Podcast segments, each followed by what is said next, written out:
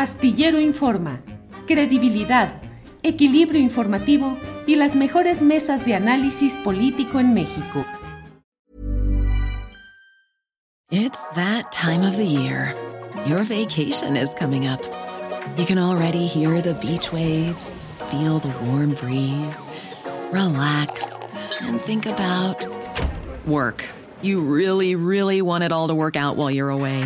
Monday.com gives you and the team that peace of mind. When all work is on one platform and everyone's in sync, things just flow wherever you are. Tap the banner to go to Monday.com.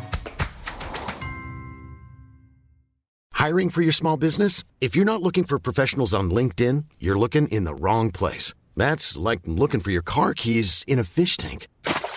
LinkedIn helps you hire professionals you can't find anywhere else, even those who aren't actively searching for a new job but might be open to the perfect role. In a given month, over 70% of LinkedIn users don't even visit other leading job sites. So start looking in the right place. With LinkedIn, you can hire professionals like a professional. Post your free job on linkedin.com slash people today.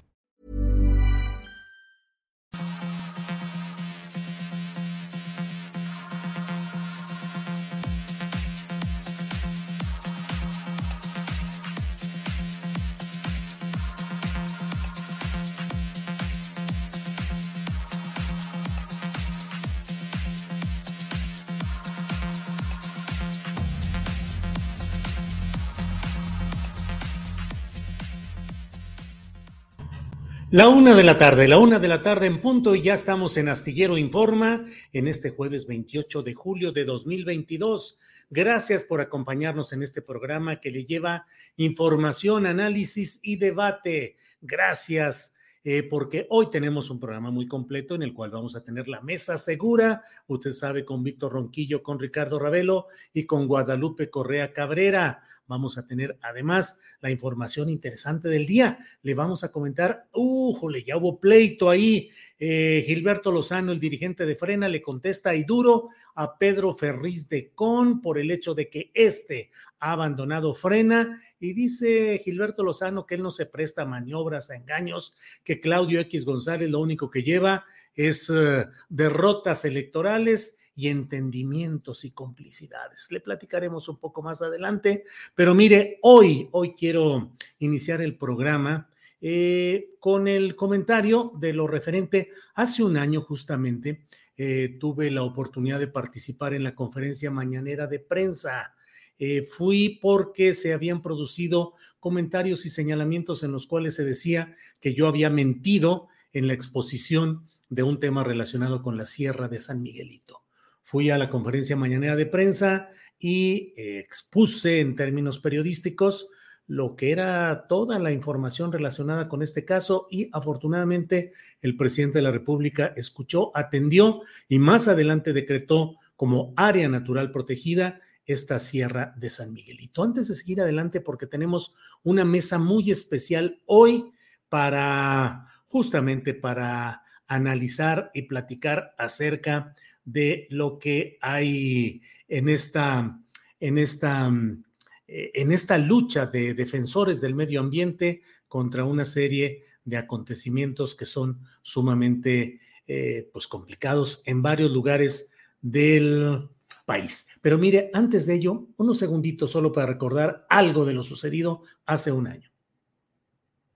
Presidente, en concreto, si la Asamblea Ejidal de San Juan de Guadalupe decide que ahí se construya lo que ellos digan en 1805 hectáreas, ¿usted lo impedirá? No, no, no se va, no se va a poder este, afectar.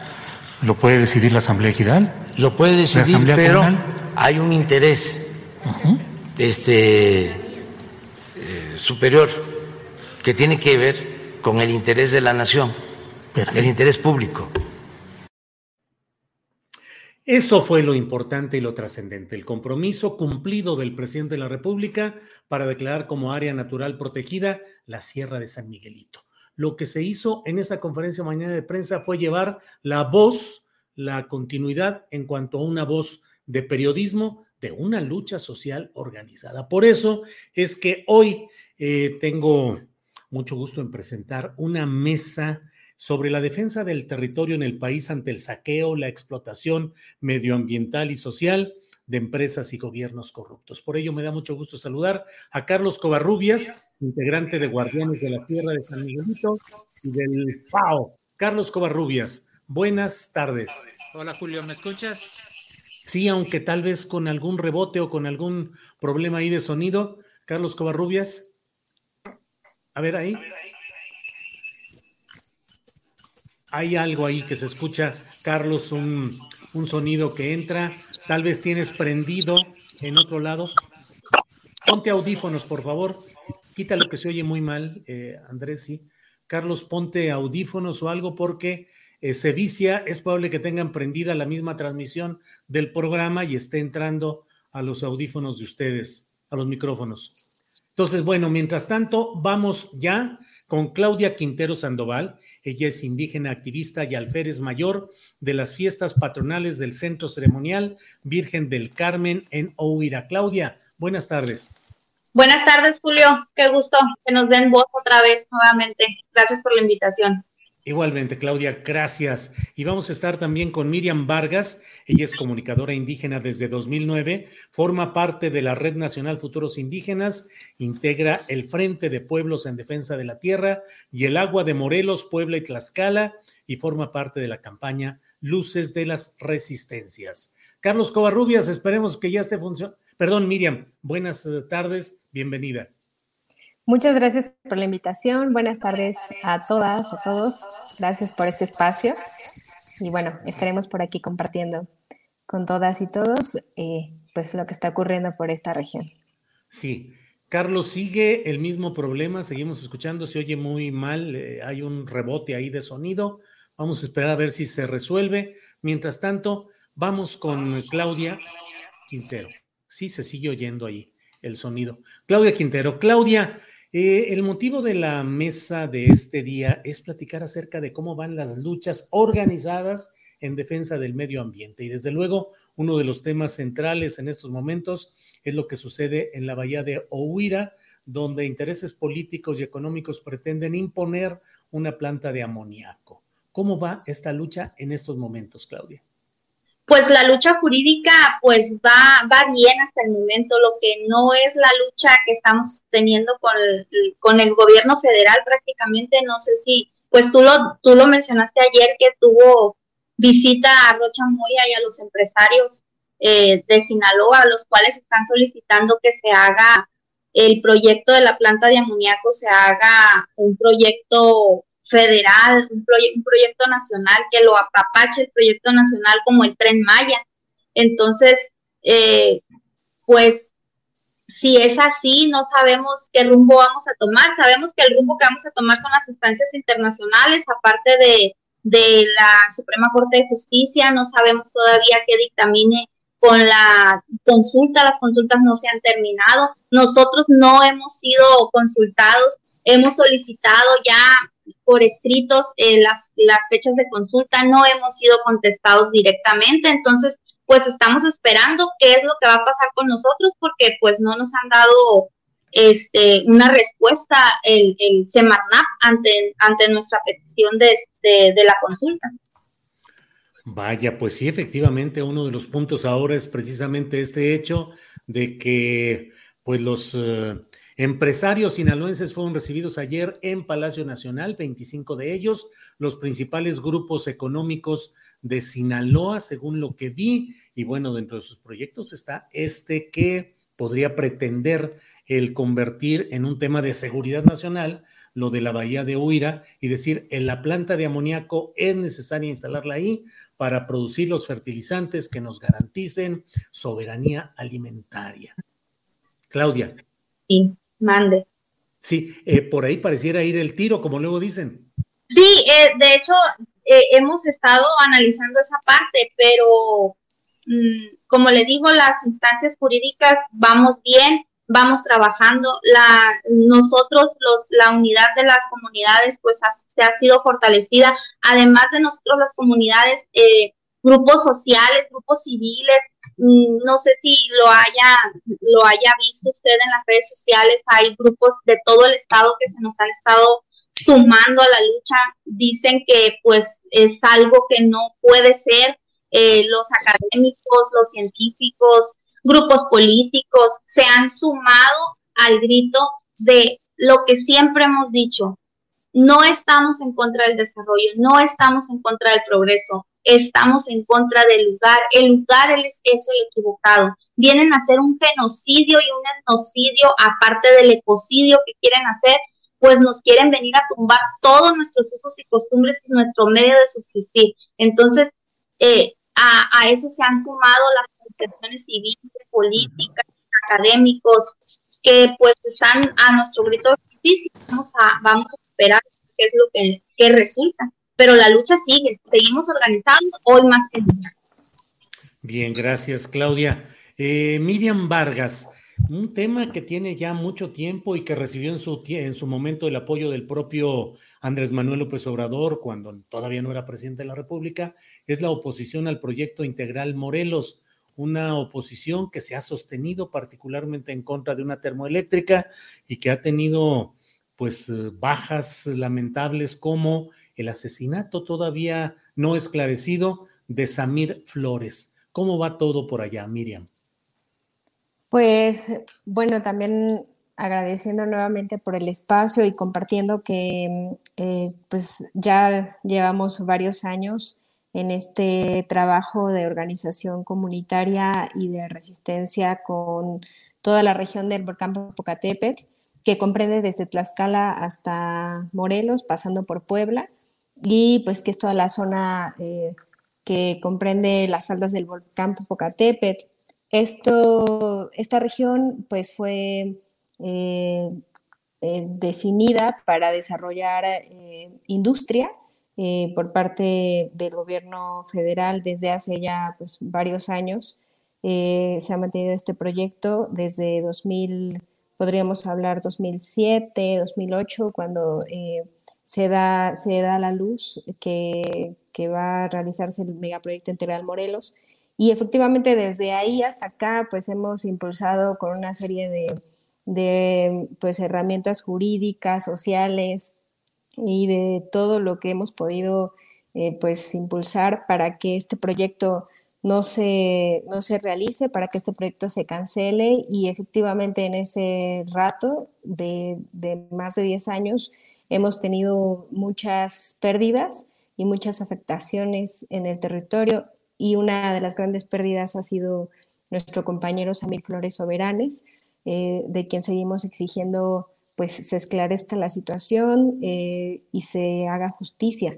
Eh, sin embargo, a pesar de todo esto que ha ocurrido, pues el día de hoy sigue siendo el proyecto integral Morelos uno de los proyectos pues ambicionados por el federal, así como por la paraestatal, la Comisión Federal de Electricidad y las empresas que han estado involucradas, que son italianas, eh, que son francesas, que son españolas, Saint-Gobain, Elecnor, Enagas, eh, pues siguen, siguen ahí recibiendo fondos, recibiendo ganancias por parte de este proyecto. Entonces, eh, pues estamos preocupados, preocupados porque la alianza entre las corporaciones y los gobiernos, eh, pues ahora se está haciendo también con el crimen organizado. Entonces, en varias comunidades, eh, pues varias compañeras y compañeros están siendo amenazados, ya no solo por las corporaciones, sino por el crimen organizado que mantiene vínculos directos con, este, con estos dos eh, mandos de poder. Em, y bueno, entonces ahora estamos viendo cómo, pues en Zacatepec, que está aquí en Puebla, por ejemplo, pues abre el socavón el socavón fue una, eh, una afectación, una, una, gran consecuencia que trajo la sobreexplotación del agua en toda la zona del Valle del Volcán. Entonces, ese socavón pues es muestra de todo lo que se viene, el desastre ambiental que se viene en esta zona y que, bueno, si a eso le añadimos tener un gasoducto en las faldas de un volcán, pues evidentemente va a aumentar el riesgo que, vivimos aquí en esta zona. Y pues estamos en, esta, en este momento organizándonos, seguimos con los amparos exigiendo la consulta indígena a todos los pueblos, más de 90 pueblos afectados de origen náhuatl, quienes no han sido consultados ¿no? de, de manera pues en forma, como lo marcaría el 162 de la OIT. Y por otro lado, también seguimos exigiendo tener, eh, poder ejercer nuestra autonomía como comunidades y determinar pues los planes de desarrollo en nuestros territorios. Entonces es parte de lo que hemos estado realizando, de lo que ha estado ocurriendo. Eh, pues en estos días han sufrido amenazas varios compañeros en Puebla, entre ellos el compañero Alejandro Torres Chocolat, que en su domicilio pues fue, ha estado siendo amedrentado, así como en, pues, en lugares que él frecuenta.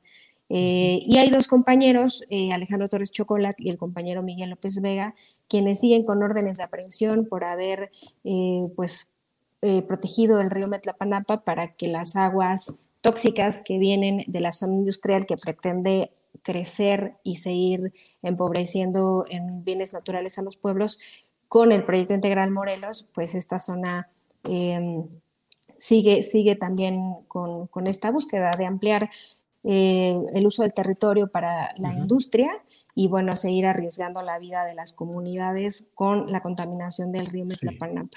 Entonces, pues es parte de, es un problema que es bastante grande y complejo, pero sí es importante eh, considerar que, que, eso es solo el inicio de lo que, de la gran afectación que se vendría con, eh, pues, con todo lo que implica el proyecto integral Morelos. Eh, además, sí, y bueno, también hay una situación que es que los energéticos, el, problema del, uso de la energía, pues eh, sobre todo es a costa o es, es una, un producto eh, de la energía que estamos dándole como país a, los grandes desarrollos y a las grandes corporaciones hacia Estados Unidos y de ahí pues también servir de paso, ¿no? Bien, aquí en nuestro país. Muy bien, gracias. Carlos Covarrubias, esperemos que ya esté bien el sonido por allá, Carlos. Sí, ¿me escuchas mejor? Sí, muy bien, perfecto. Ay, perdón, perdón, es que lleves siempre, hay situaciones y aquí estamos. No, te preocupes, Carlos, hace un año estábamos afuera de Palacio Nacional, ya a esta hora ya habíamos salido y ya todo eh, se había cumplido una visita a la mañanera para exponer el caso de San Luis Potosí, de la Sierra de San Miguelito. A un año de distancia, claro, se tiene en la declaratoria como área natural protegida, pero ¿cómo ha avanzado ese proceso en particular y en general otros más que se han estado dando ahí en San Luis Potosí en defensa del medio ambiente, Carlos? Bueno, después de la plática que se tuvo en Palacio Nacional del, debate que luego terminó en un, en un, acuerdo de gran importancia para San Luis Potosí y para la Sierra de San Miguelito, todavía tuvimos una serie de situaciones que, que hubo que ir eh, resolviendo conforme avanzaba el tema del decreto. Eh, encontramos situaciones donde había superficies que habían quedado excluidas, inclusive desde la misma propuesta inicial. Eh, había superficies que habían quedado comprometidas por funcionarios de diversos niveles del gobierno federal con fraccionadores y con acuerdos de carácter político. Afortunadamente, el presidente de la República y la secretaria del Medio Ambiente, el procurador agrario, hicieron una revisión de todo lo que era la propuesta originaria y de una área de 109 mil hectáreas finalmente se logró una declaratoria de más de 111 mil, con lo cual esta parte que había quedado fuera, que había estado siendo manipulada y manejada de manera arbitraria por algunos funcionarios, quedó incorporada. Un punto dos es que no nada más era el proyecto Cañadas, había otros 10 proyectos más dentro del polígono de la Sierra de San Miguelito, había acuerdos de funcionarios de diferentes niveles, como gente de la Procuraduría Agraria en San Luis Potosí, este señor Rendón, que tan desagradable eh, ha sido su, su, fue su manejo durante su gestión en San Luis Potosí y la gente de, de, la CONAM que existía en aquel momento y diferentes funcionarios del gobierno del estado de Juan Manuel Carreras que habían ya también hecho acuerdos con otros grupos de poder económico para quedarse con otras 15 mil hectáreas. Es decir, si pegaba Cañadas, pegaban otros 10 o 12 proyectos más en ejidos como Escalerillas, como el Aguaje, que está totalmente copado, San Juan de Guadalupe, Ejido, eh, y otros ejidos del municipio de, Villa de Reyes, de Villa de Arriaga y de Mezquitique. O sea, que si no se hubiera frenado ese, hace un año, quién sabe qué hubiera sucedido. El, el, decreto iba a ser manipulado y manejado de una manera pues totalmente irregular y en contra de los intereses del medio ambiente. Otro punto importante es que este, este debate, esta discusión, eh, también permitió sacar a la luz dos visiones que están al interior del gobierno federal, dos visiones, una visión progresista, una visión mucho más radical que la de muchos de los funcionarios que, están ahora sí que a, lo que en un momento determinado defina eh, los lineamientos generales de la 4T y, y esa burocracia acomodaticia que le pone en la mesa escenarios al presidente de la República y a los secretarios de Estado para llevar a cabo acuerdos y negociaciones innombrables. Esa cuestión de esas dos visiones, la del elefante reumático, burocrático y, corrupto, en contra de la visión progresista, caramba, en qué problemas ha metido al gobierno de la República. Esto estaba pasando en la sierra y bueno, sale el decreto.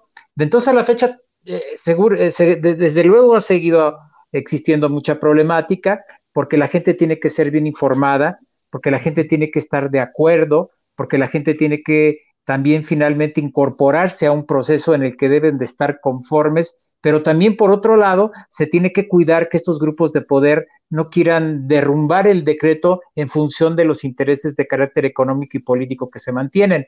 Hay una guerra mediática y hay una guerra política contra el decreto para tratarla de socavar y por otra parte está el movimiento y obviamente una parte importante del gobierno federal que lo está defendiendo en la construcción de lo que es hoy el programa de manejo. Y bien lo dices tú, en, de ese lapso estalló el asunto de la pila, que es un escándalo nacional gravísimo. Imagínate, un proyecto de miles de hectáreas, cuatro veces más grande que el parque industrial o del proyecto logístico que tiene eh, que, anuncia mucho el gobierno de la República en relación a lo que es el, aeropuerto Felipe Ángeles, un proyecto que se quiere hacer en esa zona, que, 400 hectáreas, y aquí en San Luis Potosí lo quieren hacer de más de 2.000, con parques industriales, con eh, vías de comunicación, con parques logísticos, un proyecto gigantesco con parques eólicos, etcétera. Logramos frenarlo, ahí intervino de manera decisiva el procurador agrario,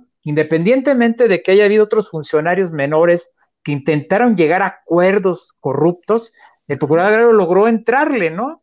y, darse cuenta que, tiene la olla llena de grillos malvados y que tiene la estructura también en una situación compleja. Lo mismo sucede en el Registro Agrario Nacional, donde el mismo director no sabe que hay operadores de los fraccionadores enquistados en esa zona. bueno, lo de la pila ha sido un asunto ejemplar hemos logrado frenar unas asambleas de privatización de tierra con el vuelo de la lucha de la sierra, te quiero decir. Es decir, ese vuelo que, obtuvimos con la defensa de la Sierra de San Miguelito ha ayudado para que la pila también salga adelante. Y bueno, esa es parte de la problemática que se sigue trabajando, Julio. Gracias, Carlos Covarrubias. Eh, Claudia Quintero, uno de los propósitos de esta mesa es la de ver cómo Solo la lucha organizada, la lucha socialmente activa, es la que puede frenar algún tipo de actos de los poderes económicos, políticos que pretenden dañar al medio ambiente y a las comunidades. Ustedes mismos lo han vivido ahí ahora en este caso de lo que sucede en Ohuira, del municipio de Ahome, en Sinaloa. Mm, dice Carlos Covarrubias, hay segmentos del gobierno que están buscando el cambio y otros que lo están boicoteando y que están eh, haciendo todo lo contrario. En lo que ustedes han vivido, Claudia, me parece, pues está el poder del gobernador morenista Rubén Rocha, del presidente municipal morenista, entre comillas, de Aume Gerardo Vargas Landeros y toda la fuerza de una parte importante del gobierno federal, el gobierno estatal y el gobierno municipal para tratar de aplastar el movimiento. ¿Qué hacer? ¿Cómo resistir? ¿Qué hacer frente a esto, Claudia? ¿Cómo resistir? Esa es la pregunta que nos hemos hecho y escuchando a los compañeros es cómo resistir, cómo aguantar. Simplemente es unirnos, prepararnos, eh, prepararnos para, para esas luchas mediáticas que lo menciona Carlos, lo, lo menciona mucho, esa, esa lucha tan mediática, esa esa guerra mediática que hemos tenido ahora nosotros los pueblos originarios somos somos tres comunidades que estamos en pie de lucha.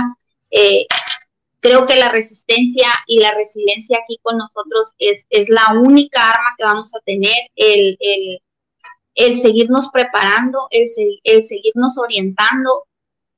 Y, y, hay tantas cosas que quisiera decirte aquí. Todo el poder, el poder este, político está en contra de nosotros, todos todo el poder, tanto municipal, estatal y pues ahora el federal, con esas declaraciones que, que, tienen. De hecho, te quería comentar eh, con referencia a la carta que hemos mandado a Manuel López Obrador, que ya tiene tiempo que, que se la mandamos, la recibió. De hecho, el gobernador Rubén Rocha Moya dijo que eh, la última vez que, que, tú nos diste voz a este movimiento, eh, tan agradecidos que estamos porque nos, nos das el movimiento a nivel nacional, eh, es nuestro grito de justicia es escuchado. Eh, inmediatamente el gobernador Rubén Rocha Moya dijo que había recibido un, un, mensaje del presidente Andrés Manuel López Obrador y que iba a venir a la comunidad de Huira a escucharnos, que es lo que queremos que nos escuche, que escuche también esta parte. Y, y pues a la fecha es hora que no llegó, nunca llegó, este, siempre nos dijeron que iba a venir para acá y, no nos ha venido a escuchar. Entonces la resistencia es lo único que, tenemos nosotros y el, cultivarnos y, buscar las alternativas de las leyes que nos asisten, que nos asisten solo en papel porque nunca nos han hecho sujetos de derecho, pero pues vamos para adelante, Julio, eso es, esa es la, que miro que no estamos solos en estas luchas, que miro que hay muchas, muchas, muchas hablando, escuchando a, la compañera, escuchando al compañero. Digo, entonces, ¿qué está pasando con México? ¿Hacia dónde vamos a ir? Estos, esos, esos discursos ambiguos del presidente Andrés Manuel López Obrador, eh, y no estoy en contra de él, sino que simplemente no me cuadran a mí muchos de los, los, mensajes o los discursos que nos dan. Quiere la soberanía nacional cuando le está entregando todo a, escuché que italianos, eh, aquí hay alemanes, hay alemanes, hay suizos, entonces, ¿por qué les estás entregando el país a, a, a, los que por tantos años vinieron a, saquear nuestras riquezas? Si queremos una soberanía, vamos adelante, vamos adelante, pero con nosotros, con los que realmente somos nosotros, los pueblos originarios. Así es, así es parte no, no, no, no, la, no, no alcanzo, mi raciocinio no alcanza a comprender el por qué, el por qué entregar, seguir entregando, seguir teniendo esa deuda con los, con los pueblos, con los que, con los que conformamos México. Bien, gracias Claudia. Miriam Vargas, ¿cuál es la experiencia de ustedes respecto a las autoridades federales, la estatal, que ahora tiene un gobernador pues morenista, entre comillas, que es eh, eh, Miguel Barbosa Huerta y eh, no sé, en el nivel municipal, pero ¿cómo ha sido su experiencia en una lucha organizada y una resistencia frente a los nuevos gobiernos, Miriam?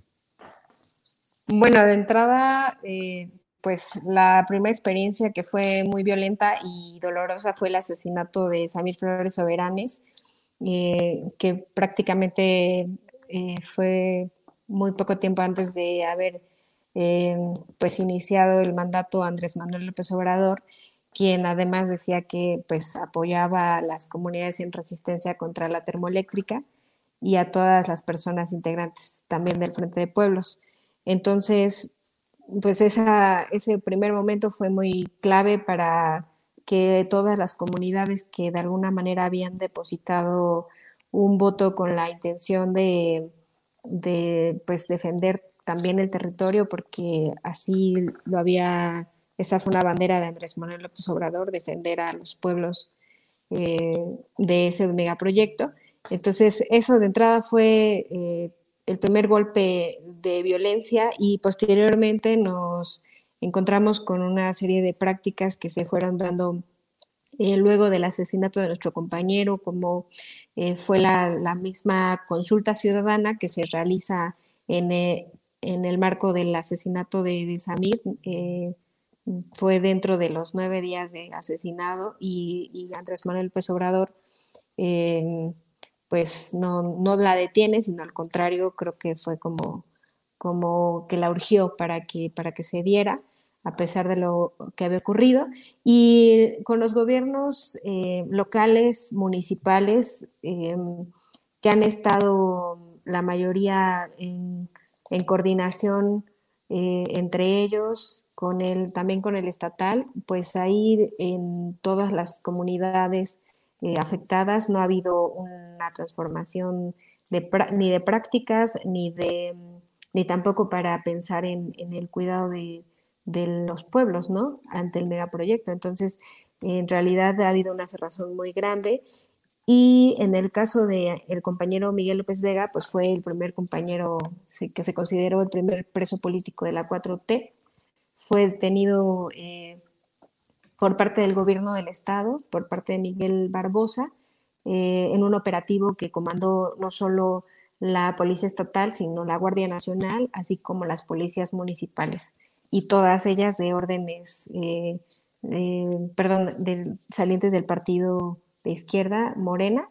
Entonces, hasta el momento no hemos tenido como una respuesta distinta. Eh, el mismo Cuauhtémoc Blanco entra eh, dentro de este grupo de, izquierda que está como parte del gobierno en el estado de Morelos y tiene las mismas eh, respuestas, incluso a él se le ha visto vinculado con el crimen organizado y se revelaron algunas fotografías de él pues en, encuentros con el crimen organizado. Entonces, la verdad es que la situación, el contexto en, lo que es Puebla, Morelos y Tlaxcala, eh, pues es muy difícil y, como digo, se está viendo cada vez más violenta. Eh, y bueno, esa es como nuestra, mm, la respuesta que hemos visto hasta el momento. Eh, y por otro lado, pues sobre todo nosotras y nosotros estamos apostando mucho pues a estas redes de apoyo que, que se han construido a nivel nacional, a nivel regional, incluso a nivel internacional y eh, que están dando mucha fuerza a lo que a la resistencia que se sigue teniendo en esta región pero sobre todo también a la construcción de autonomía en cada una de las comunidades. Eh, al menos en dos de ellas se ha planteado ya y se, y se ha estado caminando el tema de la autonomía de los gobiernos por usos y costumbres o sistema normativo interno, empezar a, revitalizarlo.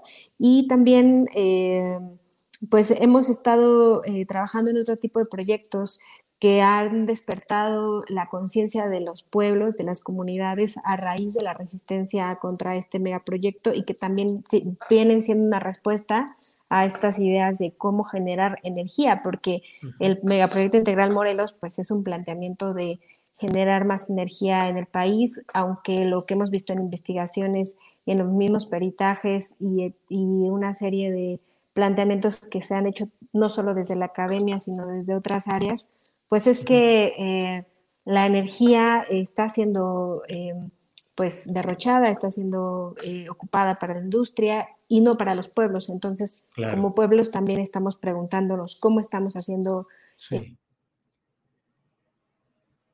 Ay, se cortó ahí el sonido. ¿Ya regresé?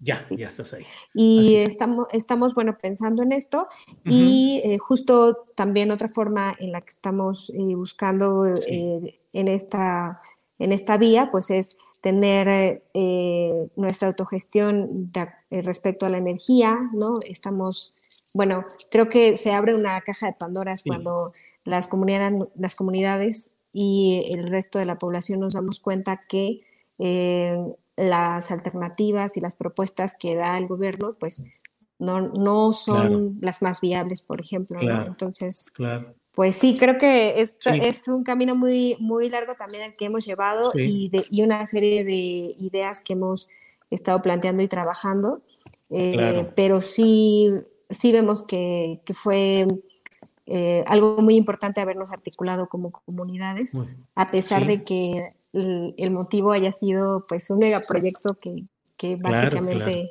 pretende terminar con nuestros pueblos, pero eso fue. Muy bien, Miriam, gracias. Carlos Covarrubias, parte de lo que estamos hablando, y leo en los eh, mensajes en el chat, pues muchos comentarios que dicen no hay pruebas, este, son simples eh, elucubraciones, son ataques a la 4T, no entienden el momento político que se está viviendo. Carlos, si no se hubiera llevado a la propia mañanera y no hubiera estado el movimiento tan fuerte organizado socialmente en San Luis Potosí respecto a la sierra de San Miguelito, un funcionario, Sánchez Ibarra de apellido, recuerdo, ha permitido, si no hubiera habido ese movimiento y todo, la estructura burocrática tradicional ya había otorgado el permiso para que se fraccionara la sierra de San Miguelito. Ahí estaba, y lo negaron y lo siguieron negando hasta que ya no quedó. Y sin embargo, lo movieron, lo quitaron, pero creo que sigue por ahí en la misma estructura.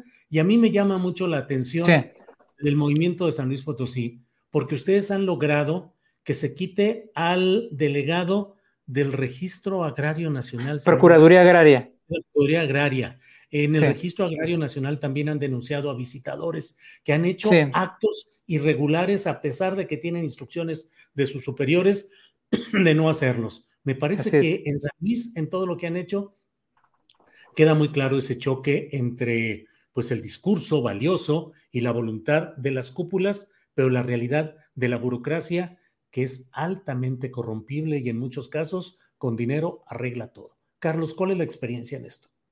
Bueno, lo, que nosotros podemos decir es que nosotros hemos tenido que confrontar al gobierno federal, estatal, municipal, aun cuando de origen nosotros, en mi caso, por ejemplo, nosotros siempre hemos sido eh, personas afines a Andrés Manuel, o sea, nosotros lo conocimos en la lucha por el Cerro de San Pedro, yo fui regidor del Ayuntamiento de San Luis Potosí cuando él fue candidato a presidente en la primera ocasión. O sea, nosotros no nos pueden cuestionar eh, ser bien seguidores del peje, porque yo creo que en muchos sentidos lo somos más que, que muchos de los que pueden estar ahí escribiendo y diciendo que nosotros no estamos con ellos.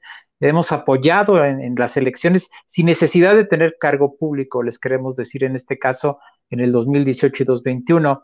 Lo que pasa es que está repleto de zánganos, está repleto de bichos las estructuras y todo el mundo lo sabe. Es más, lo saben en, cuanto a los perfiles de los precandidatos a presidente de la República. Todos sabemos que hay unos de una línea más consecuente y otros que son una línea totalmente rupturista con la 4T. Si esté existiendo en ese nivel, imagínate aquí abajo, ¿no? Entonces hemos tenido que dar una batalla frontal contra funcionarios corruptos. Hemos logrado que, se saque algunos. Hay que entender que, que, que tienen que ser removidos porque el procedimiento ya de destitución y de despedirlos lleva a cabo una garantía de audiencia que obviamente se tiene que llevar a cabo en función de un procedimiento. Nosotros, nuestro objetivo es que lo saquen de la nomenclatura de decisiones en el momento clave. Y bueno, en esa parte yo creo que sí ha funcionado lo que hemos llevado a cabo. Y, y esa es una cuestión. Nosotros eh, así como podemos reconocer a Andrés Manuel una decisión, pues también lo hemos cuestionado. Igual nos ha sucedido con la maestra Albores o con otros funcionarios de todos los niveles. Ahorita estamos bien agarrados con el tema de las energías limpias y descubrimos que en San Luis Potosí está infestado de arrendamientos de territorio para construir este tipo de procesos y ve la actitud que tuvo Rocío Nale de contestarnos casi de inmediato cuando hicimos la denuncia y ahorita estamos construyendo un mapeo de 40 proyectos de parques eólicos en San Luis Potosí para tratarlos de atacar de fondo y para tratarlos de frenar desde su raíz, porque ese es también un problema muy delicado que, que llegas y enfrentas cuando las cosas ya están, quizá no a toro pasado, pero que ya se encuentran en un proceso de consolidación muy grave. Y nosotros también somos muy claros que nosotros no estamos en un movimiento ambientalista marca Claudio X González. Eso también queremos dejarlo bien claro porque este tipo y este tipo de, corriente política aprovecha cualquier situación para montarse, para financiar, para exaltar visiones ambientalistas cuando finalmente ellos son los representantes de la depredación absoluta.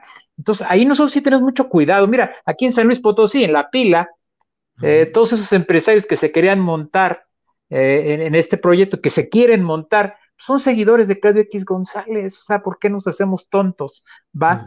Eh, ¿Por qué se hacen tontos los empresarios, los gobiernos, si detrás de estos proyectos, megaproyectos, finalmente está Claudio X González, ¿no? Y, la 4T, en algunos casos, haciéndole el juego. A ver, ¿cómo es posible que, que, que Antonio Lorca, que es un ejidatario de la pila, que es un empresario socio de Cañadas, que es un hombre millonario, que es aparte familiar del exgobernador Carreras, sea candidato a consejero distrital de Morena este domingo. Sí, hombre, o sea, válgame, o sea. Uy, qué miedo. Con todo mi respeto, él puede dedicarse a lo que quiera, pero caramba, hombre, ¿de qué estamos hablando, no? No, no sé si me entiendas. Estamos de un lado muy claros, muy definidos, pero por otro lado no podemos dejar de ser críticos. Claro. Carlos, gracias. Claudia Quintero, ese es otro tema, digo, es el tema que podemos, te pido tu opinión, tu punto de vista. Eh, pareciera que luchar por la defensa de los derechos, y en este caso los derechos ambientales y los derechos de las comunidades eh, fuera un sacrilegio porque se asume que se está en contra de un proceso de izquierda y de un proceso de cambio. Y yo creo que es al contrario, pero hay, como lo estamos platicando de San Luis Potosí, hay una serie de personas incrustadas en los aparatos de poder que no responden a esos intereses. ¿Qué es lo que opinas? ¿Cómo han vivido esto, Claudia? Pues ese es, es ahí el por qué digo yo de, los discursos tan ambiguos que escucho de rescatar la soberanía, de, regresarle, de redituarle a los pueblos originarios. Y sí, eh, a nosotros aquí nos llaman antiprogresistas, que estamos en contra del desarrollo, que estamos en contra del gobierno, que no queremos progresar, nos llaman ignorantes. Eh, ¿Cómo la veo? Esa es la parte que, que, que, ignorantes no lo somos, que estamos luchando también por ellos y, y, todo el país y todos los movimientos indígenas luchamos por todos, por todos los mexicanos, aunque no lo quieran ver de esa manera. Y no estamos en contra del gobierno, no. Las leyes no se consultan, las leyes son para aplicarse y por algo están ahí. Entonces, ¿por qué al momento de querer alzar la voz y decir y ser críticos realmente de lo que está pasando, ¿por qué nos dicen que estamos en contra del gobierno? No estamos en contra del gobierno, estamos en contra de las acciones que están implementando. Eso es lo que no, e, eso es la parte que no miran. No es que estemos en contra del gobierno, estamos en contra de las acciones que están haciendo, que están implementando la mala aplicación de las leyes. y, y, sí, los, los ¿cómo le puedo decir yo? Parásitos, no sé, no, no quiero, no quiero ofender, pero esa parte que está dentro del gobierno, en, en el gobierno morenista, en el gobierno de la 4T, que quiere ser, que quiere ser el cambio que ocupamos y que necesitamos, y no nos dejan avanzar. Esos engranes no encajan dentro del, del, plan de desarrollo nacional. Entonces, Claudia, aprovecho para preguntarle cómo va el proceso de construcción de la planta de amoníaco allá en Ohuira. ¿Se ha detenido? ¿Avanzan? ¿Están puestos nomás para entrar en cuanto les den el banderazo de salida? ¿Cómo va? No, nada, Julio, para nada. Eh, tienen proyectado 200, 225 hectáreas, tienen proyectada para de la construcción. Ahorita nada más son 26, es la décima parte que tienen, solamente son las naves de administración. De la fábrica no hay un tornillo puesto, no hay un tornillo puesto de la fábrica. ¿Por qué? Porque los procesos de amparo la detuvieron, detuvieron la construcción. Entonces, ¿cómo va? Ellos no tienen permiso para nada. Ellos no tienen permiso alguno porque el proceso de consulta no se ha terminado, lo vuelvo a reiterar. El proceso de consulta no se termina, eh, todavía estamos hablando del proceso de consulta de un solo amparo, falta el de Paderones, el de, el de Oguira, que el de Oguira ya lo, ya lo ordenó la Suprema Corte de Justicia, que fue en el mismo tenor de Lázaro Cárdenas. En el de Paderones no lo quiso atraer la Suprema Corte de Justicia porque dijo que era lo mismo, entonces lo regresa al sexto, es hora que toda tampoco no se ha resuelto. Entonces, ¿Cómo va el proceso? Ellos están en la ilegalidad totalmente, están haciendo convenios con Comisión Federal de Electricidad, donde dicen que ya firmaron un convenio para, para que les den el gas que necesitan, el gas natural que necesitan. Eh, están en convenios con Pemex, ya firmaron hasta un contrato con la Comisión Federal de Electricidad. ¿Cómo firman un contrato si ellos no tienen un permiso? Un solo permiso no lo tienen. Tienen que iniciar proceso de los permisos hasta que se termine la consulta y los procesos de consulta se terminarán por ahí en 15 de octubre más o menos y no es y no es solamente es decir ya estos hasta fueron los cuatro meses de consulta hasta aquí se termina yo el 16 de octubre voy a iniciar con los procesos de construcción. No va a iniciar con los procesos de, de, de los permisos para ver si se otorgan los permisos, pero siempre y cuando la Suprema Corte de Justicia dictamine que la consulta fue válida, que la consulta, que el consenso estuvo bien, que, o sea, todo depende de eso para que ellos inicien el proceso de la otorgación de permisos. Claro. Bien, Claudia, gracias. Sí, perdón. No, entonces la parte que, que, que, no entiendo yo, pues cuando, cuando dicen la planta ya va, ya se aprobó, ya esto, ya lo otro y el gobernador Rubén Rocha Moya hasta le aplaudió a los, a los indígenas que dijo que, que sí, que qué bueno, que habían querido el progreso, que habían querido el, desarrollo de Sinaloa. O sea, miran a la planta de amoníaco como el arca de Noé del estado de Sinaloa y el arca de Noé en, en, los fertilizantes a nivel nacional. Gracias, Claudia Quintero. Eh, Miriam Vargas, ¿cómo va? Eh, ya estamos en la parte, bueno, vamos encaminándonos a la parte final del programa. Quisiera que nos actualizaras cómo va el proyecto integral Morelos, cómo va la termoeléctrica, cómo va funcionando, cómo va la oposición a este proyecto.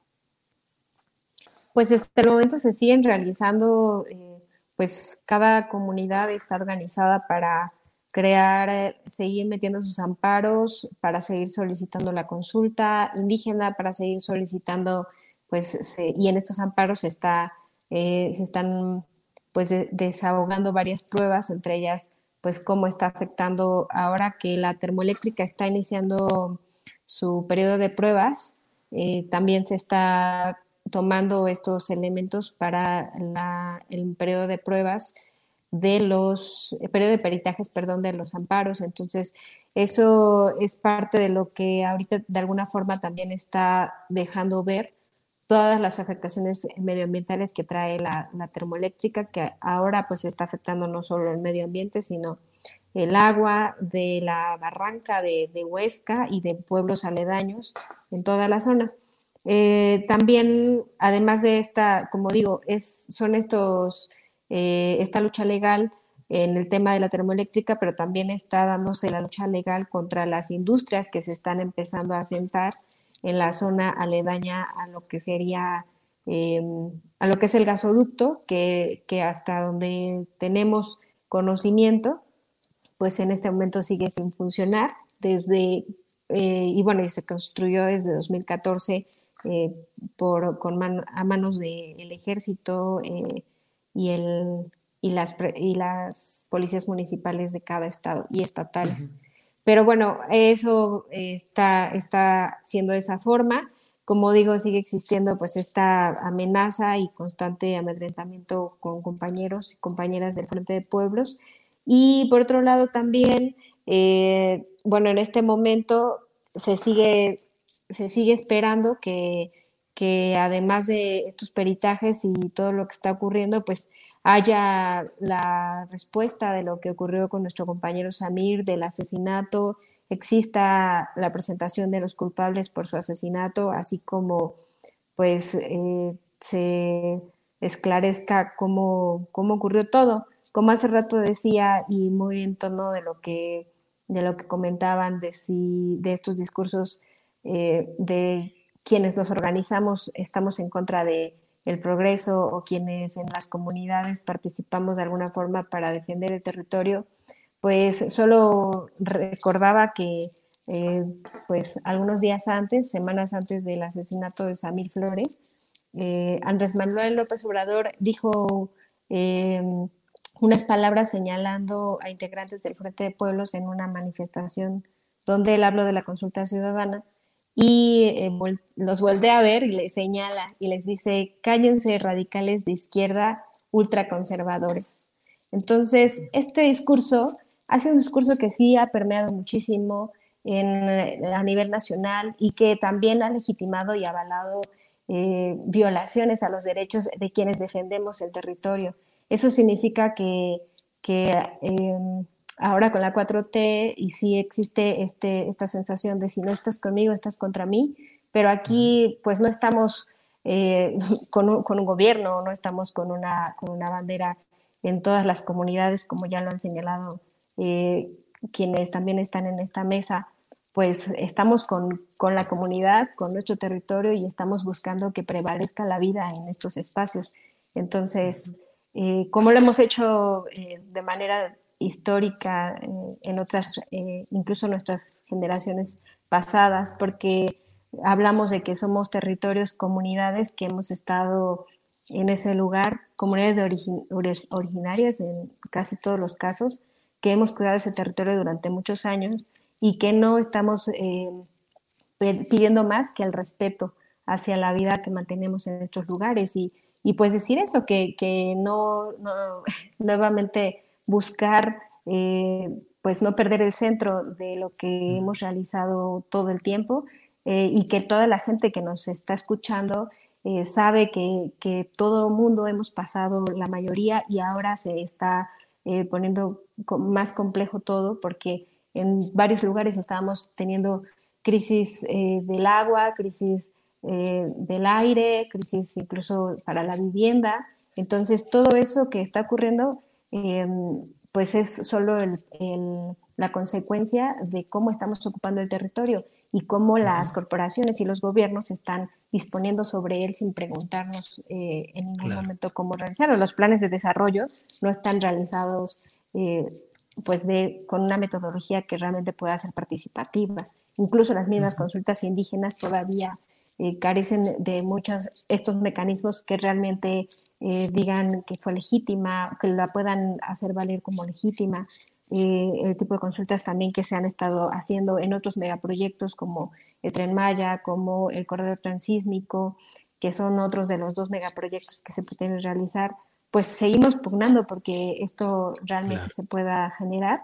Y, y, pidiéndole a la gente que, que, que realmente pues veamos eh, y valoremos como cómo estamos eh, leyendo lo que ocurre, ¿no? porque es, es cierto que no solo a nivel nacional, sino a nivel comunitario, local, en lo municipal y en lo estatal, pues, eh, pues no podríamos estar viviendo solo sin cuestionar lo que las decisiones que se están tomando y sobre todo pues cuando cuando todo esto tiene que ver con el destino que, buscamos en nuestros territorios, en nuestra propia vida. Entonces, pues uh, esa es la invitación, ¿no? A seguirlo pensando y reflexionando. Muy bien. Gracias, Miriam Vargas. Pues llega el momento de ir cerrando esta mesa. Les agradezco a los tres la posibilidad de exponer los detalles de cada una de las luchas que se han dado en sus respectivas eh, comunidades, regiones o estados. Carlos Covarrubias, para cerrar, ¿qué nos dices, por favor? Tu micrófono, tu micrófono. Ya. Bueno, queremos, queremos señalar que el decreto debe ser una, un arma de lucha. El decreto del área natural protegida es producto de un gran movimiento social ciudadano que involucre el respeto al territorio, el respeto a los ejidos y comunidades, porque son ellos los que tienen que decidir el destino de la tierra, por una parte, por otra parte, el respeto a sus usos y costumbres, a su actividad económica, y tercero, un verdadero apoyo económico, financiero y estructural para que las comunidades puedan salir adelante con el decreto. El decreto eh, va más allá de un gobierno.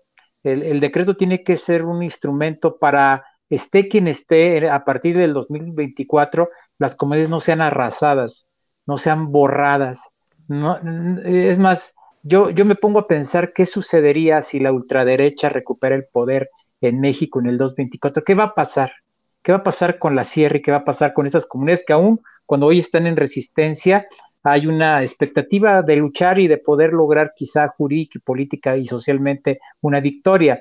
Ese es un punto. Otro, de que hay que estar muy al pendiente de otras grandes batallas como es la de la pila, que es ejemplar, porque es un proyecto de miles de hectáreas que es como mucho de lo que aquí se está comentando, pero ubicado en una zona estratégica del Bajío de San Luis Potosí, y que es una también una batalla que, se ha logrado librar y que se ha logrado contener a, partir de la movilización y la presión. Y este tema de, los, eh, de las energías eh, limpias, de las energías renovables, que también va a ser una batalla que va a ir creciendo, va a ir eh, dinamitándose por todo el país cuando estas corporaciones que son filiales de, empresas de carácter español y europeo, empiezan a judicializar esos arrendamientos del territorio. Entonces, son situaciones complejas, estamos en pie de lucha, yo creo que, que, va avanzando el proceso en San Luis Potosí, tiene mucha problemática, claro, pero yo creo que tenemos que seguir adelante. No estamos cantando victoria, ¿eh? Y no estamos confiando en nadie, en absolutamente ningún funcionario. Estamos confiando en lo que podemos hacer nosotros. Estamos confiando en los niveles de organización y de respeto hacia los ejidos y comunidades. Y yo creo que así como se logró el 13 de diciembre dar un paso fundamental, dentro de unos meses más que se tenga el aniversario del decreto, con una serie de actividades que vamos a impulsar desde las comunidades y desde, la, desde el Valle de San Luis Potosí, demostraremos que ese decreto es, una, es un arma de defensa, es un arma de lucha. Bien, Carlos, muchas gracias, Carlos Covarrubias. Eh, Claudia Quintero, para celebrar palabras, eh, el exhorto, el comentario que desees, por favor. Pues, qué comentario que se lo acaba de decir el compañero, seguimos en pie de lucha. Esta lucha es por ti, por México, por nosotros, lo dijo la compañera, es por la vida misma, es por la vida, por nuestros usos y costumbres, por nuestra subsistencia. Y pues estamos esperando al presidente de la República, lo estamos esperando para que escuche realmente de viva voz lo que los pueblos originarios quieren y que empiece a hacer justicia como su discurso lo ha dicho. Empiece a hacer justicia con los pueblos, estamos abiertos al diálogo. Gracias, Claudia Quintero. Para cerrar, por favor, Miriam Vargas, el comentario final que nos hagas. Pues invitar a toda la gente, eh, esté donde esté, en el lugar que le toque cuidar, pues eso que se sumen a, la defensa del territorio, no, no, es solo en las comunidades, es en todos los lugares donde nos encontramos, a cuidar pues la, vida que nos queda y buscar formas alternativas o distintas de de vivir el día a día, tratar de usar menos eh, los automóviles, generar, eh, pues eso, ir buscando por dónde podemos ir eh, también organizándonos con otras y otros para, para, cambiar nuestros estilos de vida. También es importante cuestionarnos eso y cuestionar qué es estilo de vida que traemos, pues implica la pérdida del bosque en el, en el, norte, en el sur, en el este y en el oeste de, todo el país y así ha sido también a nivel mundial. Entonces, eso y, aliarnos a todas las luchas que conozcamos en defensa del territorio cerca de, donde nos encontramos eh, y pues compartir que, que, las autoridades en, en México pues hasta este momento le han dado la espalda a varios de los pueblos eh, pues originarios y pues esperemos que, esto se transforme y que a, las comunidades pues respeten también em, los estilos de vida que, seguimos teniendo, los modos de vida y la forma de ver y respetar el territorio. Gracias Miriam Vargas. Gracias Carlos Covarrubias. Buenas tardes. Gracias Claudia Quintero. Gracias. Gracias Miriam Vargas. Seguiremos atentos. Hasta luego. Gracias. Bueno, pues hemos hecho esta mesa sobre defensa del medio ambiente y los problemas que hay en toda esa, esa, esa, lucha y ese proceso. vamos con Adriana Buentello, es la 1.56, buen momento para entrar con Adriana. Adriana, buenas tardes. ¿Cómo estás, Julio? Muy buenas tardes. Saludos a todos los que nos están viendo por acá. Pues una, eh, una mesa muy interesante y sin duda, eh, pues tenemos que buscar, Julio, cambiar y pensar, reflexionar sobre nuestros estilos de vida. Creo que también estaría un día interesante en, alguna de las mesas el que planteáramos qué estamos haciendo en lo individual, aunque sabemos también que a nivel de las empresas, de las industrias y de los gobiernos neoliberales es en donde quizás se hace el, mayor daño, pero también, por supuesto, que los cambios eh, individuales pueden aportar. Así que yo, yo me sumo a esa, a esa reflexión, Julio, y si te parece bien, vamos a platicar un poco de lo que pasó en la conferencia mañanera. Hay por lo menos eh, tres de los temas más relevantes. Hay uno eh, que llama mucho la atención, eh, Julio, porque sobre este tema de las consultas energéticas en el marco del Tratado de Libre Comercio con Estados Unidos, México y Canadá, debido a este tema eléctrico, bueno, el presidente dijo que no va a haber ruptura, pero incluso dijo que pues analiza enviarle una carta al presidente de Estados Unidos, Joe Biden, eh, porque quizá no esté muy bien enterado de lo que se firmó en ese tratado, que hay que recordar que fue con el expresidente en ese entonces, Donald Trump. Si te parece, vamos a escuchar qué fue lo que dijo. ¿Cómo ven ustedes lo de la carta al presidente Biden? Yo creo que sí. Pues es que a lo mejor él no sabe esto. Sí, este, esto fue una negociación que se hizo antes, hace cuatro años, y este y no conoce posiblemente los pormenores. Le voy a explicar de que eh, se suspendió la negociación, quiénes participaron, cómo fueron a consultar al presidente Trump y cómo él aceptó el texto. No va a haber ruptura, eso se los adelanto. ¿Y por qué no va a haber ruptura? No solo porque tenemos la razón, sino porque no nos conviene, y no solo es México, no le conviene a Estados Unidos. Pues en eso, eh, pues está este tema que todavía van a pasar muchos días e incluso semanas en lo que podamos ver hacia dónde van estas respuestas eh, a estas consultas, eh, Julio. Y hay otro tema también, sobre todo previo a estas elecciones que va a darse el fin de semana, debido precisamente a pues la elección de las, del, del proceso interno del partido Morena. Hoy el presidente hizo declaraciones también particulares porque eh, mencionó que pues, los que hacen el fraude electoral, la pregunta expresa de este proceso, los corruptos y los que quieren triunfar a toda costa, eh, no son de izquierda y que también mencionó Julio que no quiere borregos en la elección de consejeros. Vamos a escuchar qué fue lo que dijo. Ya no hace falta ni hacer un llamado para que no se dejen manipular porque es ofensivo. De todas maneras, si salen por ahí algunos mapaches, que los manden lejos, lejos, lejos. Y que si llegan ahí, traigo línea, yo soy el bueno.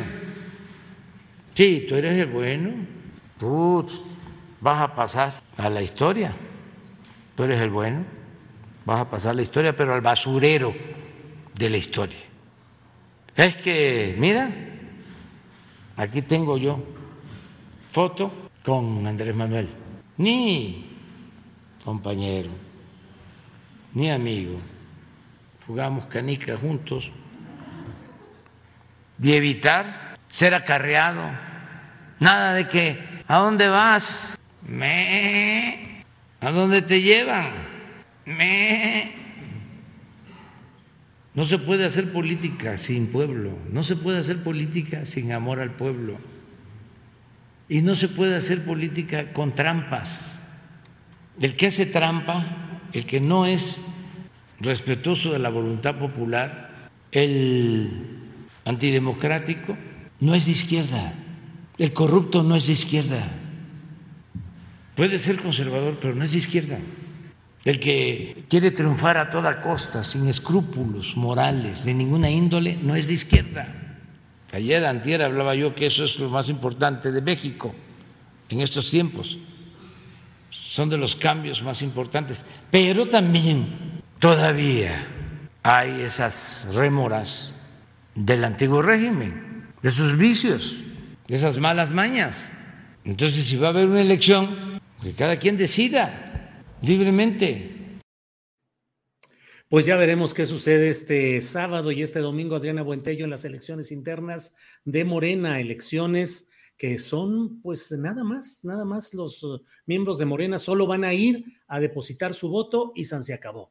No va a haber discusión, deliberación ni nada por el estilo. Y la verdad es que circulan audios, hay varios, por ejemplo, hoy en Puebla, en medios de Puebla, varios audios en los cuales se escucha a operadores políticos prometiendo beneficios, uh, eh, programas, inscripción a programas eh, del bienestar, mil cosas con tal de el acarreo y la compra del voto. Ya veremos qué es lo que sucede y ya estaremos comentándolo, Adriana.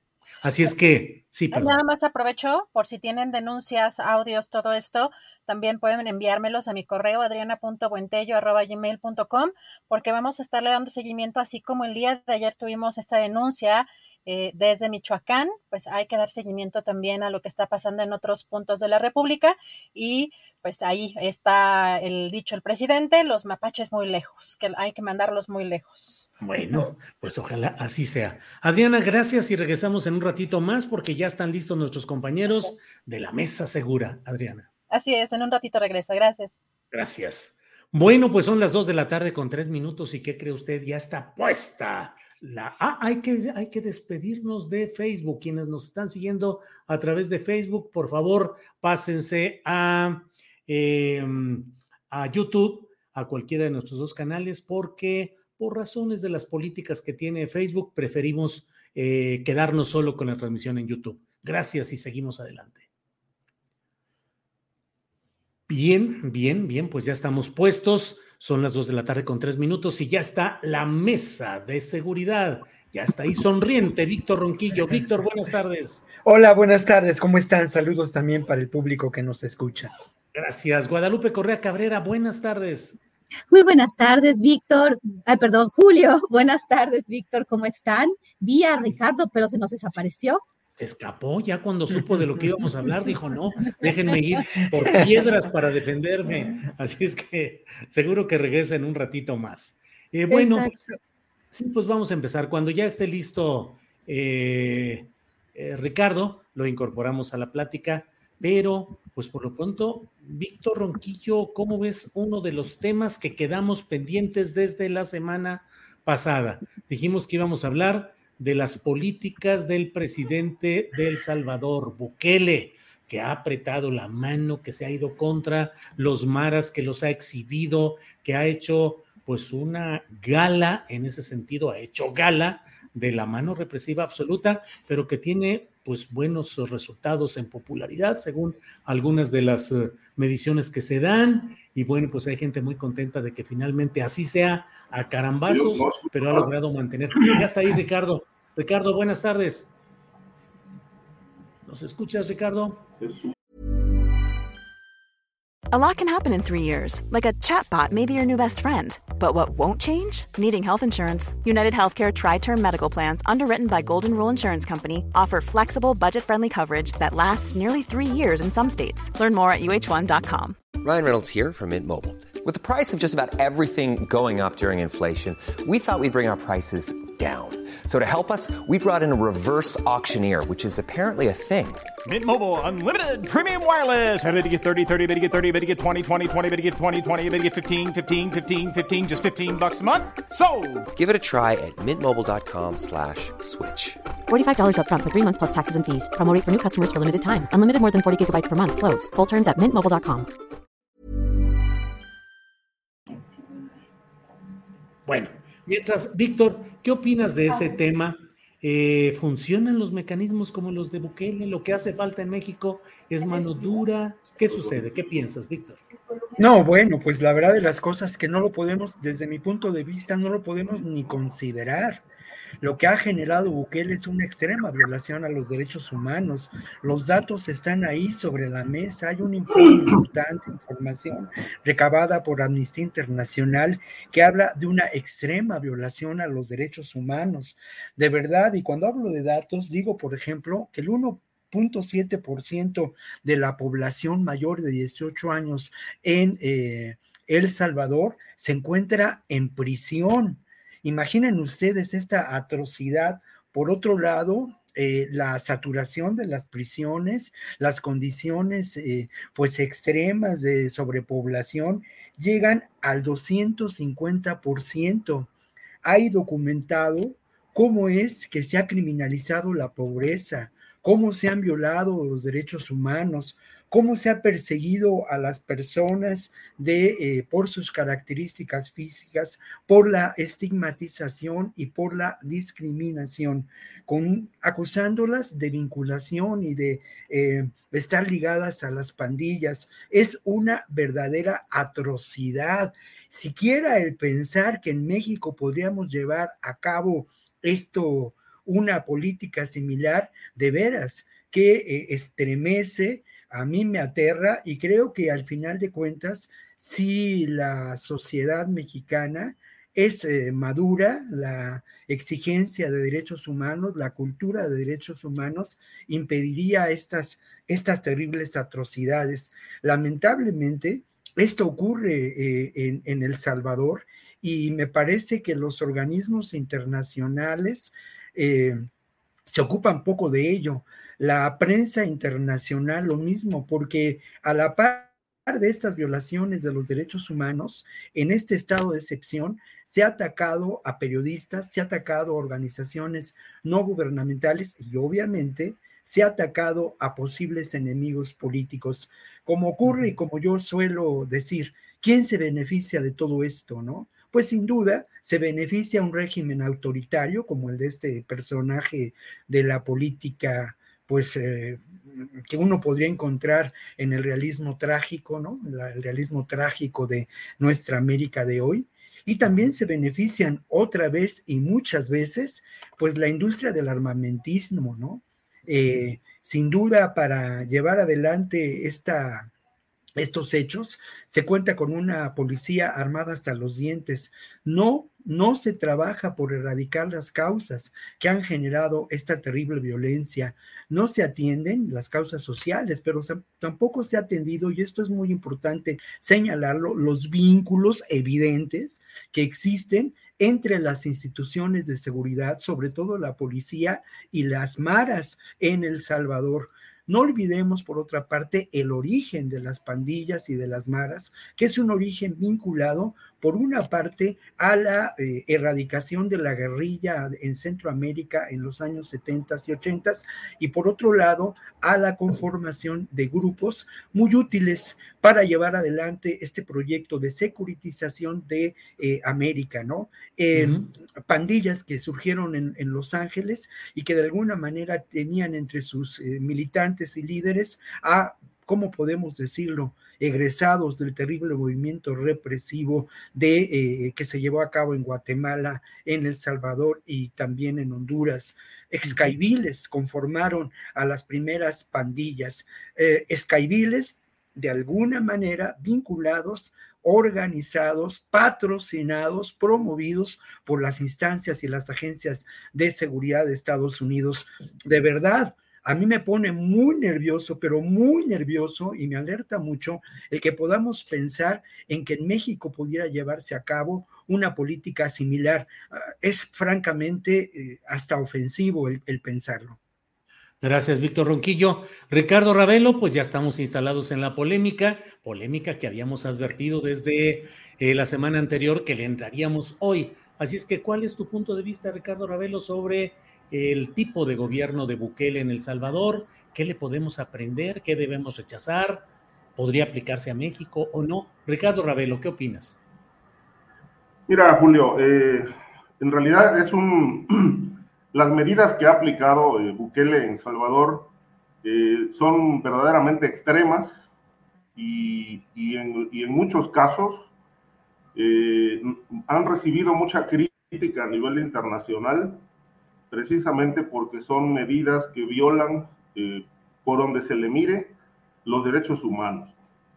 Ahora, ante un Estado, que, un país que estaba dominado, controlado por las pandillas y los maras, pues parece que, a Bukele no se le ocurrió otra alternativa más que declarar un estado de excepción, después de que un fin de semana eh, hubo más o menos unos 80 o más asesinatos pero las medidas que empezaron a tomar eh, con el apoyo de la Asamblea Legislativa, donde hay mayoría de, su partido, pues realmente eh, va en contra de, los derechos humanos. Es decir, por ejemplo, la, detención, la detención administrativa, que en, bueno, en muchos países es de 72 horas, pues él la puso eh, que la detención debe ser de 15 días.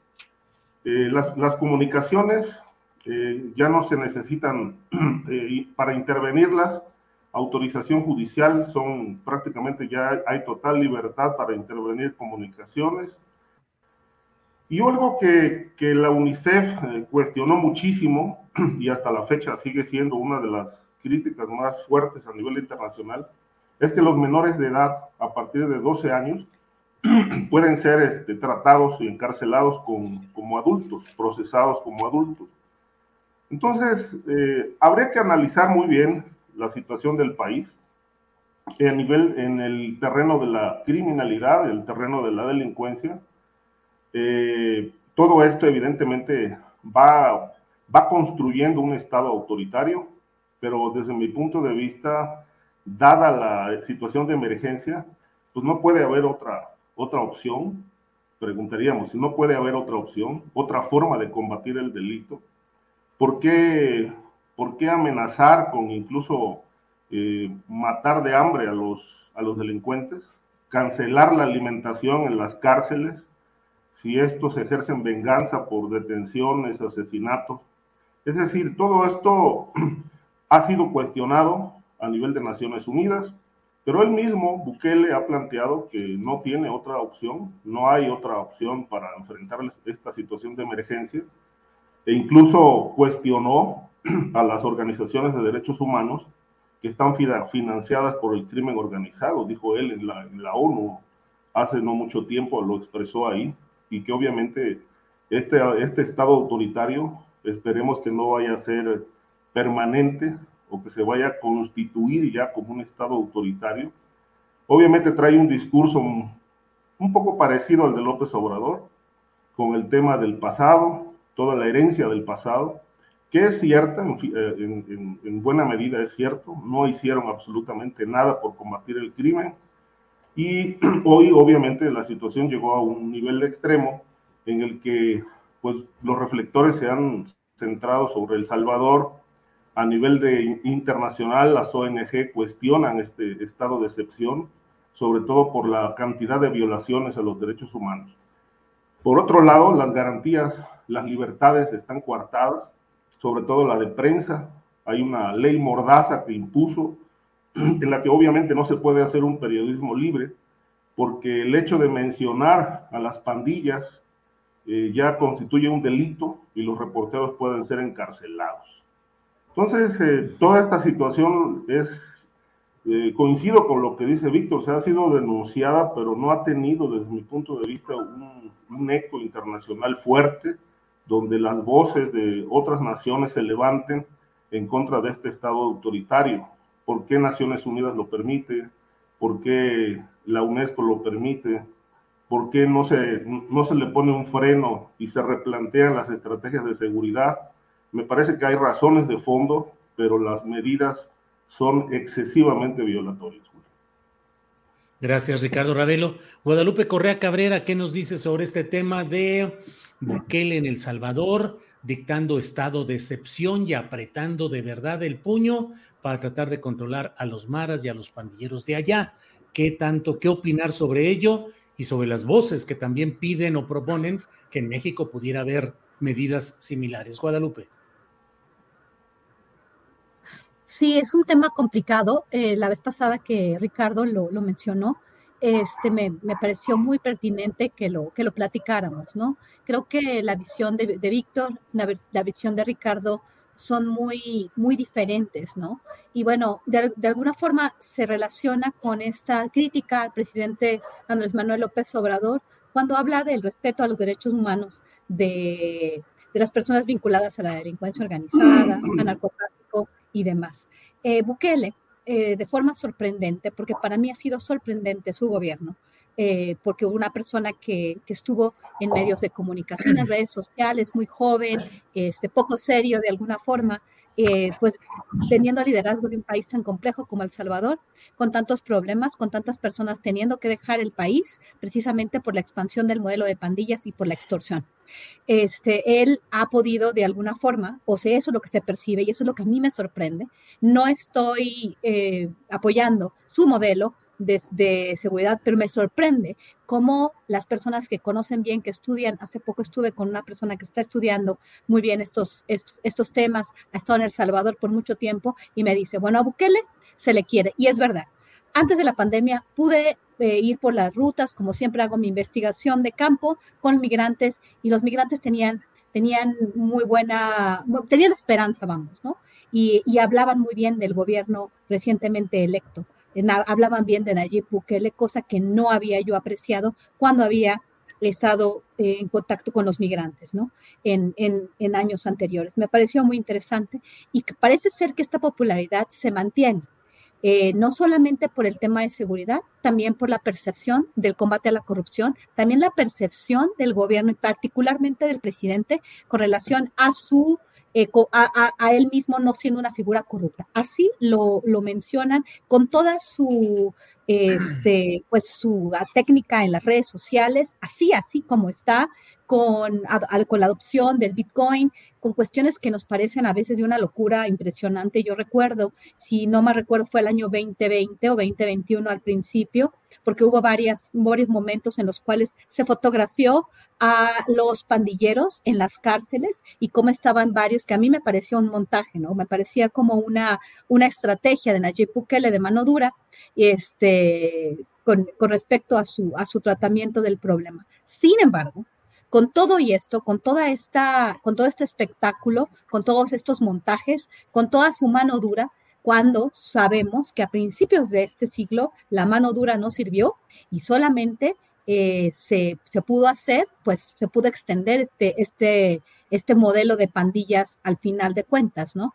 Porque de alguna forma sí, este, la mano dura eh, se, percibió como una forma de controlar las pandillas, pero al final, cuando pues, no se resuelve la cuestión de fondo y el combate a la corrupción, pues bueno, dentro de las prisiones este, se empiezan a matar, los separan y bueno, cada uno en su prisión controlaba las calles. Y esto este, pues dio como resultado un cambio en la estrategia en El Salvador y bueno, el, enfoque eran las cárceles de máxima seguridad.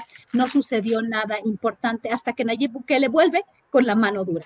Vamos a ver qué sucede. Eh, me, parece, me parece una cuestión pues este, muy, muy, mm, eh, muy rápida decir que esto va, va, a funcionar. Las estrategias de mano dura no han funcionado este, ni en El Salvador ni en ninguna parte de América Latina.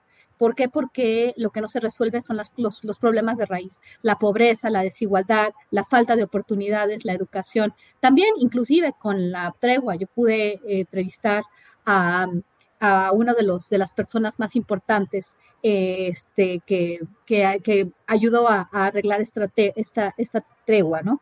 Y entonces eh, se me platicaba cómo había sido una estrategia, pues, en el corto plazo, al principio, pues muy, muy estratégica, muy, muy, muy, este, muy exitosa, ¿no? Y al final terminó siendo lo mismo porque no se resuelven las causas de la violencia y bueno, esta deuda muy grande que tiene el Estado salvadoreño y el Estado de naciones como la nuestra con su juventud, la falta de oportunidades. Y creo que en este sentido, el diagnóstico del presidente y del gobierno de la Cuarta Transformación es interesante, ¿no? Resolver, pagar esta deuda con la juventud en lugar de aplicar la mano dura que también, como las treguas, no sirve, ¿no? La amnistía no sirve y tampoco sirve la tregua, sino que se tiene que buscar una forma de castigar de forma justa, de, eh, de, seguir eh, procesos, de seguir el debido proceso, no simplemente eh, este, sin, sin, investigación en países con altos grados, niveles de corrupción, cuando realmente las instituciones no creemos ni siquiera en, los, en las cárceles, el sistema penitenciario en México está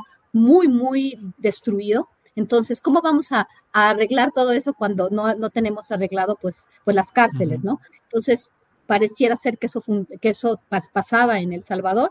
Ahorita Nayib Bukele está haciendo esto, está otra vez aplicando la mano dura. No sé, pareciera ser que está resolviendo una de las áreas, pero no sabemos si va a volver a explotar, como explotó la tregua y cómo explotó las políticas de mano dura que dieron origen a mayores niveles de violencia, a, niveles, a mayores niveles de control por parte de las pandillas este, dentro de los penales en las calles. Gracias. Eh, gracias, Guadalupe. Bueno, Víctor, ¿quieres decir algo? Sí, adelante. Sí, solamente hacer un par de precisiones. Bueno, yo también he conversado con personas migrantes provenientes del Salvador y todo lo contrario. ¿eh? Algunos han huido incluso por efecto de esta eh, eh, violencia que se ha generalizado. Esto es muy importante decirlo porque al final de cuentas, y ahí sí estoy de acuerdo con Guadalupe, las causas de fondo de esta realidad no se han, no se han resuelto. Y una de las causas de fondo que sí me parece necesario subrayar es cómo eh, lamentablemente se dio a lo largo de un proceso de muchos años una vinculación entre los aparatos de seguridad del Salvador y las propias pandillas. En esa extorsión a las personas, en ese controlar las calles, el territorio de las ciudades, participó y participa sin lugar, sin lugar a dudas el el ejército salvadoreño en muchas ocasiones y en la mayoría de los casos la propia policía salvadoreña. Gracias, Víctor. Sí, Guadalupe, adelante. Puedo decir una cosa, es, es, es, verdad. Perdón, Guadalupe. Eh, perdón, estaba Ricardo y para seguir el orden, ah, si quieres vamos dándole la palabra a Ricardo y luego Guadalupe, perdón. Ricardo, adelante. Sí, pues, eh, es decir, es muy, es muy controvertido todo este tema de Bukele porque, es decir, eh, en algo se relaciona un poco con México, es decir, el, el hecho de que, no obstante todos estos hierros y desatinos, excesos de fuerza, violaciones a derechos humanos, es un presidente que tiene un alto nivel de aprobación, es decir, el, el, pueblo salvadoreño aprueba la gestión de Bukele a más de tres años de haber sido elegido presidente. Y, por ejemplo, entre las medidas que, que ha aplicado es también que tiene un, este, un programa social destinado a la ayuda a la gente más pobre. Y por otro lado, eh, está utilizando aparentemente, digo, no tengo bien a bien los datos, eh, pero por ejemplo, el presupuesto para seguridad que se ha incrementado mucho, se está reforzando por, por el, una ley, bueno, yo la equiparo a, la ley mexicana de extinción de dominio, en la que les están quitando a los delincuentes su dinero, sus propiedades, sus inversiones. Y lo que ha dicho Bukele, bueno, todo esto se va a utilizar, el mismo dinero que ganaron matando, torturando, desapareciendo, pues se va a usar para combatirlos, incluso para matarlos de hambre, dijo él, las prisiones. Ya van a construir nuevos penales de máxima seguridad para más de 20 mil reos, según lo último que se ha publicado, porque pues él dice que va a continuar la cacería de pandilleros y obviamente, bueno, esto ha, ha, elevado el nivel de popularidad de Bukele, este, aun cuando su actuación no es del todo aprobada fuera de, de El Salvador. Bien, gracias Ricardo. Guadalupe Correa, por favor, adelante. Este, sí, eh, ¿me, escuchan? Sí, eh, un poco entrecortado, pero sí, adelante. Sí, adelante, Guadalupe. ¿Sí me escuchan? Sí, te escuchamos, Guadalupe, tú a nosotros. Sí. Sí, bueno. Sí. ¿Ya me escuchas? Sí, ah, perdón, es que los, los, perdí un poco, los, perdí un poquito de tiempo.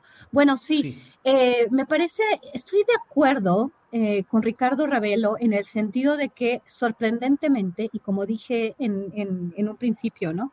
Sí, definitivamente los migrantes siguen saliendo de su país. No se va a resolver el problema después de tres años de un presidente en un país donde las instituciones han estado pues limitadísimas, muy débiles y bueno, toda una serie de problemáticas que no, que no se resuelven en tres, en tres años, mucho menos en, en una época de crisis como como lo es ahora por el COVID-19 y bueno, ahora por, por toda la crisis de energéticos. Obviamente la gente sigue saliendo, pero lo que es cierto, y lo viví porque estábamos eh, pues realizando una encuesta entre varias personas de diferentes partes del mundo que se dirigían a los Estados Unidos y nos llamó mucho la atención esta esperanza que parece que no se ha reducido, vamos, porque sí, es un presidente muy popular. Recuerdo el expresidente de Filipinas, de la guerra contra las drogas también y, este, y estas manos duras, ¿no? De, eliminar inclusive, ¿no? De aplicar la mano dura a los delincuentes.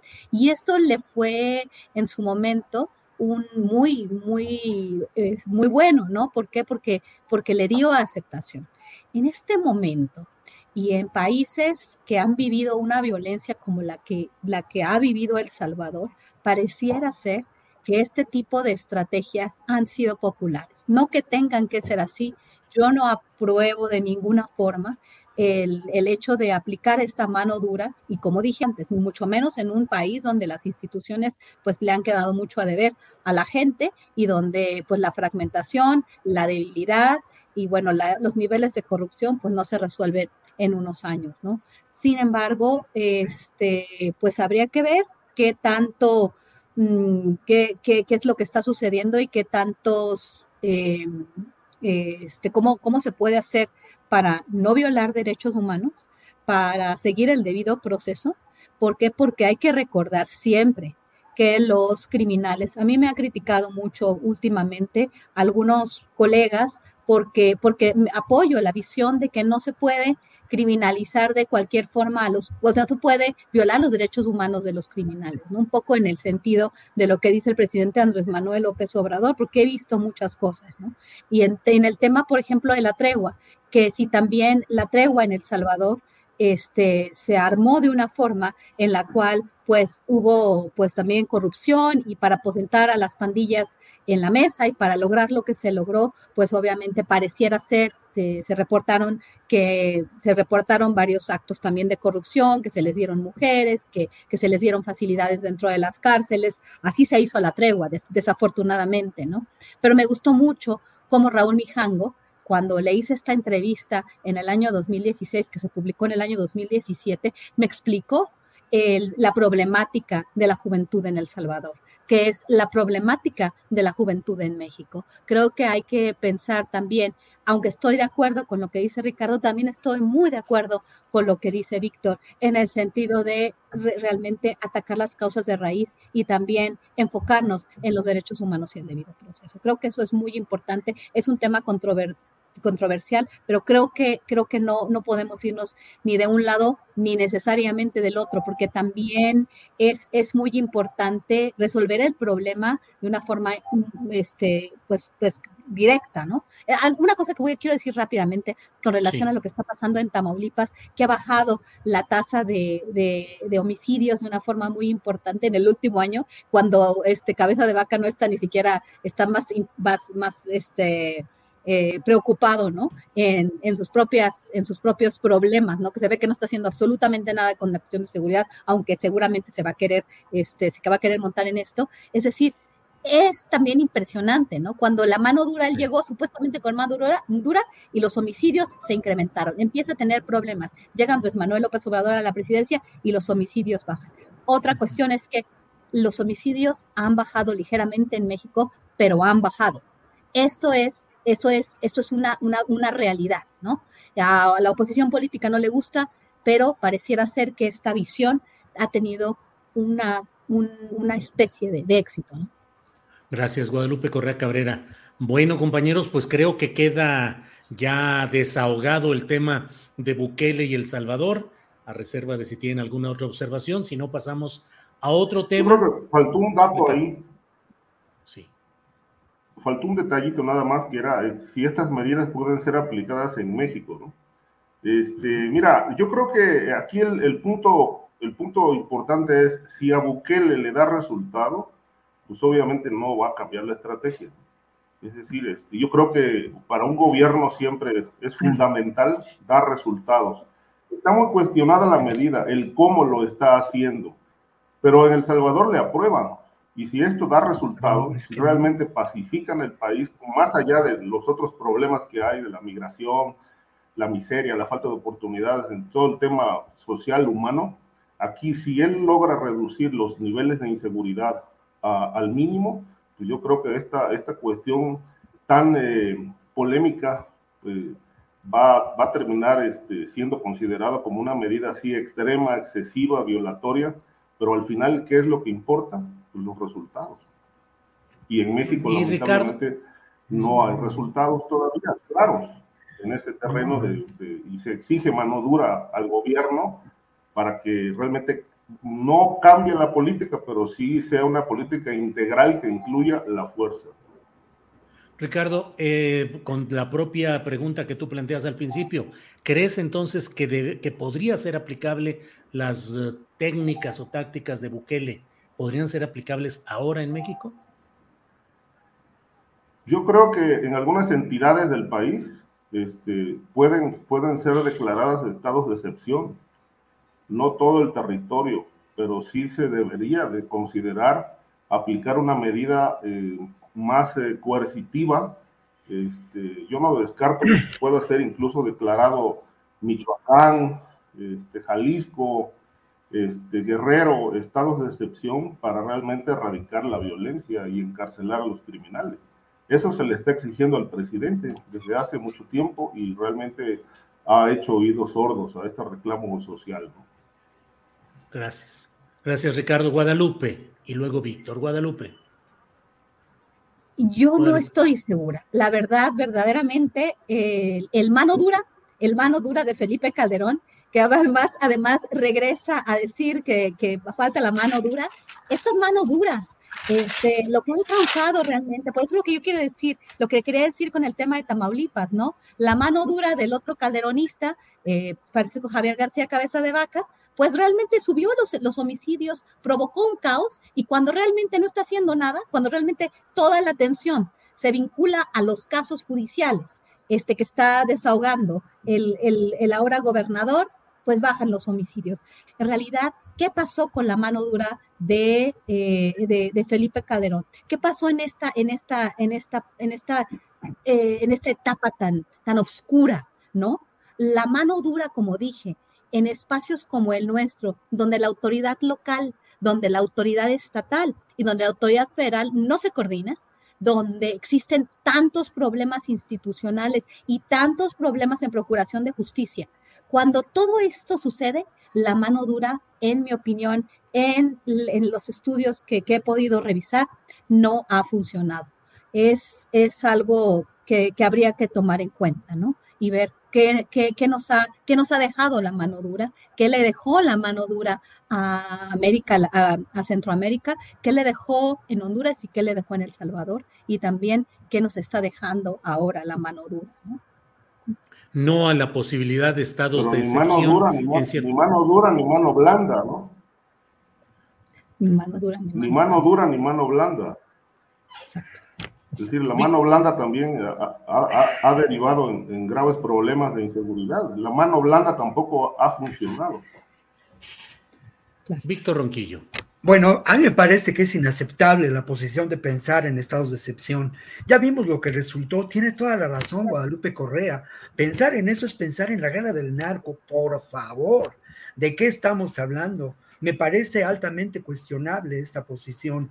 Y por otro lado, yo, pues esto que dicen de que las medidas en El Salvador son aceptables, habría que ver qué es lo que opinan los propios eh, periodistas del Salvador que han sido brutalmente reprimidos, que tienen eh, vedada la información en torno a la violencia y en, y en torno a la extrema violación de los derechos humanos que ha generado esta política en un país lamentablemente con un terrible atraso histórico y atraso social que no es comparable con lo que sucede en México. En México existe una sólida cultura de derechos humanos, existe también un espacio de debate, de reflexión que me parece impediría que estas medidas sean llevadas a cabo de una manera tan extrema como ocurre en El Salvador. Y luego lo otro, en términos de esta posible aceptación de la sociedad salvadoreña de estas medidas, lo cual yo no acepto de ningún modo, están los informes eh, publicados a nivel internacional por Amnistía Internacional que yo recomiendo para el público que nos escucha, para que se acerque a la información precisa, contundente, detallada y resultado de una amplia investigación, no de lo que puede decir o no puede decir un migrante que va de camino y que, y que entrevistamos con nuestra grabadora, ¿no? Ahí están los hechos, se están violando derechos humanos fundamentales, se está violando el derecho internacional. ¿Cómo podemos pensar que esto sea aplicable, aplicable en México? Por favor, es una posición, insisto, inaceptable y me preocupa mucho que en una mesa con, con, elementos de reflexión, de solidez académica, esto se proponga pues seriamente, ¿no? Es, es, es francamente preocupante. Bien, pues uh, Ricardo Guadalupe, si no hay ninguna otra opinión, pasamos a otro tema. Ricardo. Sí, digo, en ese sentido creo yo que la, la situación. En México hay una cultura de derechos humanos, pero, pero, se violan los derechos humanos, igual que allá. Ahí están los, los, los, feminicidios, están las desapariciones, Eh, en fin, creo que son eh, no hay mucha distancia. Pero me refiero a una cultura de derechos humanos que no permitiría que esto se realizara. Hay una construcción social, hay un proceso en el que hemos participado para evitar que esto ocurra. No se toleraría. Existen fuerzas progresistas en este país. A eso me refiero, no a las violaciones de derechos. Eso está, eso está por verse. Hay, hay muchísima gente. Claro que la hay, claro que la hay y, y, y, la práctica que nos ha llevado a la construcción de esa cultura es constante. Y por eso existen colectivos defensores de las personas desaparecidas. Y por eso existen organizaciones de defensores. Está bien, pero a lo que voy es que hay muchísima gente, muchísima gente que exige mano dura. Y exige aplicar la ley y exige castigar. A ver, es que son dos cosas diferentes. a ver, Ricardo, Ricardo, que termine Ricardo, que termine Ricardo, que termine Ricardo, por favor. Sí, yo digo, hay muchísima gente que está, está exigiendo mano dura este, y está reclamando por qué las Fuerzas Armadas están presentes por todo el territorio nacional y no la pueden aplicar. Y está exigiendo pacificación del territorio. Entonces, ahora, la mano dura de, de Felipe Calderón no dio resultados por corrupción, porque ya ahí está el caso García Luna que lo explica muy bien y otros. Pero la mano blanda de López Obrador pues no da resultados, de tal manera que le piden al presidente, replantea tu estrategia, presidente, eh, haz una estrategia más integral, combate a la delincuencia, porque bueno, todos los días hay asesinatos, ya las cifras ahí están. Entonces creo yo que el proyecto de la mano blanda de los abrazos y no balazos, pues pasa por el, el grave problema de la falta de resultados. Yo por eso insisto, si a Bukele le da resultado, pues este hombre se va a ir, a, se va a catapultar a nivel internacional, aún con todo el cuestionamiento. Si da resultados en materia de seguridad, creo yo que bien valdría la pena revisar, quizá no aplicar todo, pero sí revisar esa estrategia y poder usar un modelo similar en México. No en todo el territorio, pero sí en los estados con mayor crisis de violencia. Guadalupe. Es que es, es muy complicado y por eso es un tema muy, muy complejo de discutir. Yo viví en Brownsville y, cubrí el estado de Tamaulipas y yo veía unas, unas cosas que no me imaginaba. Por ejemplo, le preguntas tú a las personas que viven en Zacatecas, en la ciudad de Zacatecas, si no quieren mano dura y lo que quieren es que llegue el ejército.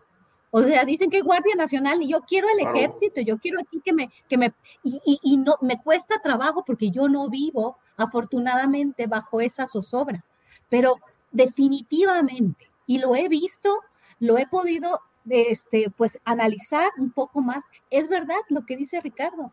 Hay mucha gente en El Salvador que está apoyando a Nayib Bukele, nos guste o no nos guste.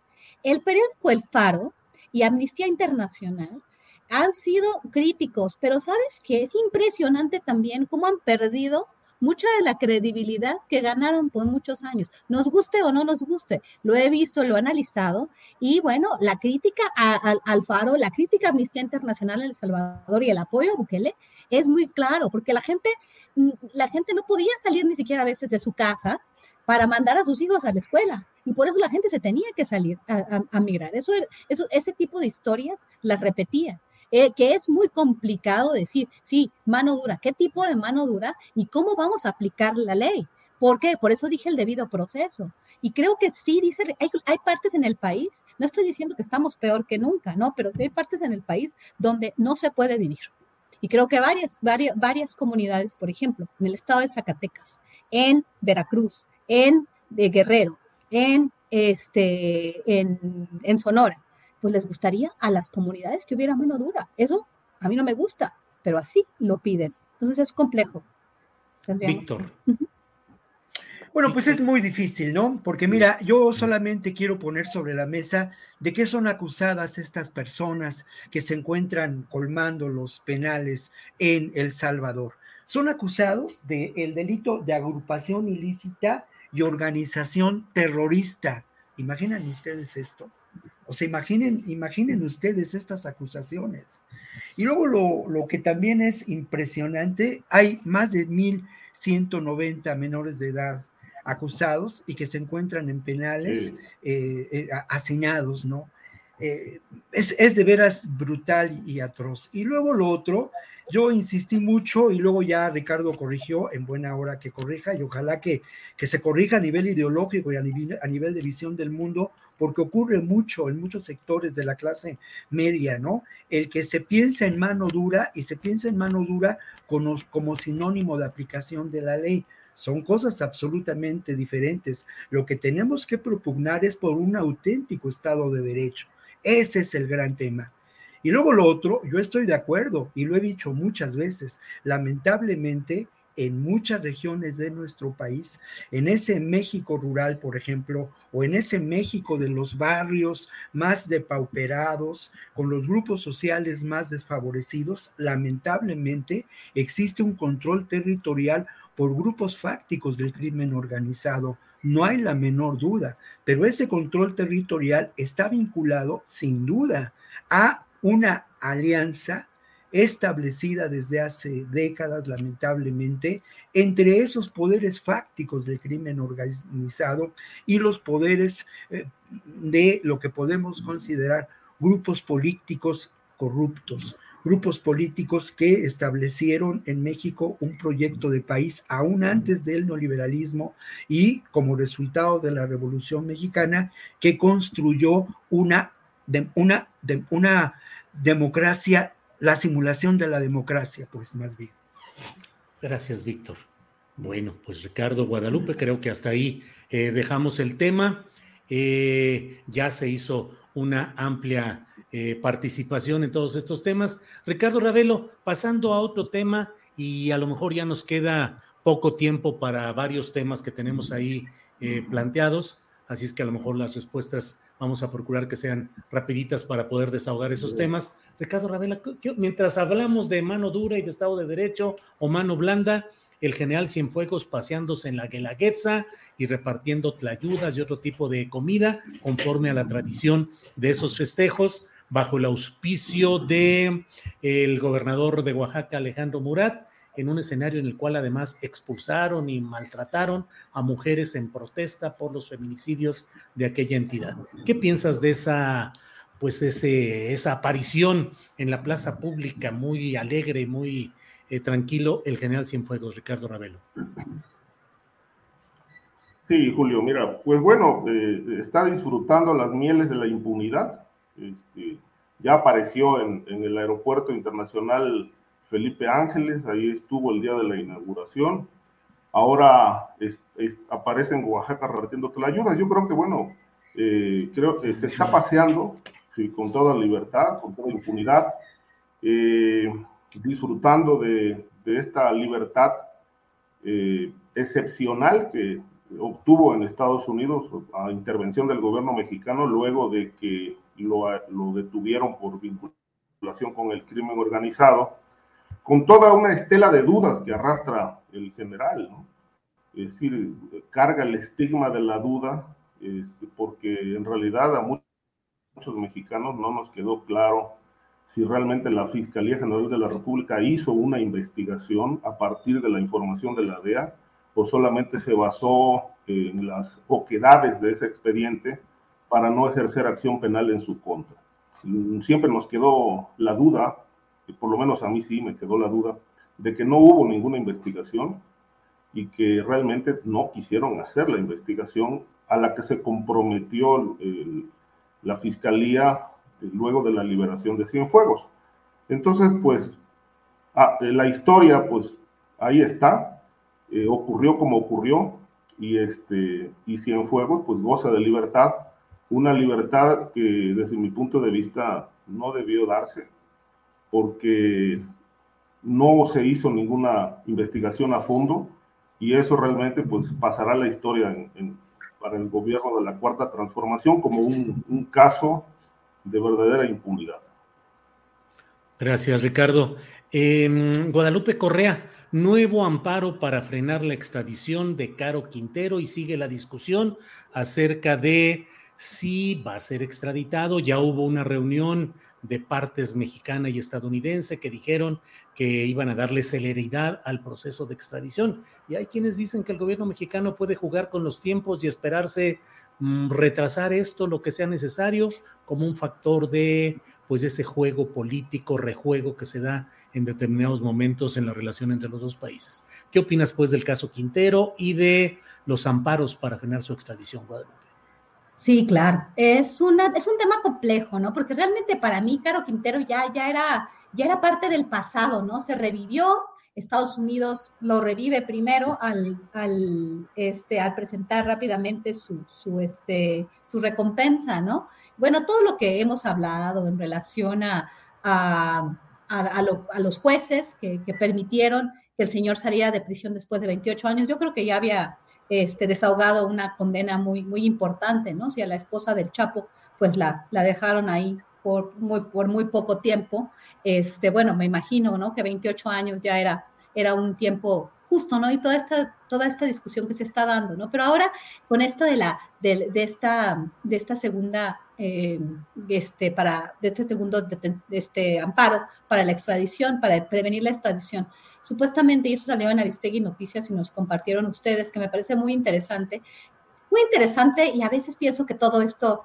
es más, más que nada un gran espectáculo, ¿no? Porque la gente retirada de la DEA, a mí cuando la, los agentes retirados de la DEA empiezan a hablar, a mí me parece ya como medio Netflix, ¿no? Como productores o, guionistas de Netflix, ¿no? Drew Jordan este, denunció, ¿no? Que supuestamente su ex compañero Kiki Camarena, Enrique Camarena, investigaba un rancho, ¿no? De Caro Quintero que estaba, ubicado en Veracruz y que fue utilizado por, por el gobierno de Estados Unidos para traficar drogas y armas, que permitiría la CIA pues luchar, ¿no? Contra los anticomunistas en Nicaragua, ¿no? La cuestión irá en contra, es que ya la hemos dicho, que sí salió a la luz, que primero era una gran conspiración, era una teoría de conspiración y finalmente supimos y los medios nos dieron la razón al periodista que, que, que, que, estudió esto, ¿no? fue vituperado, pero este, supuestamente esto no le conviene a nadie, porque se va a ver ¿no? la, la vinculación que existió entre los gobiernos de Estados Unidos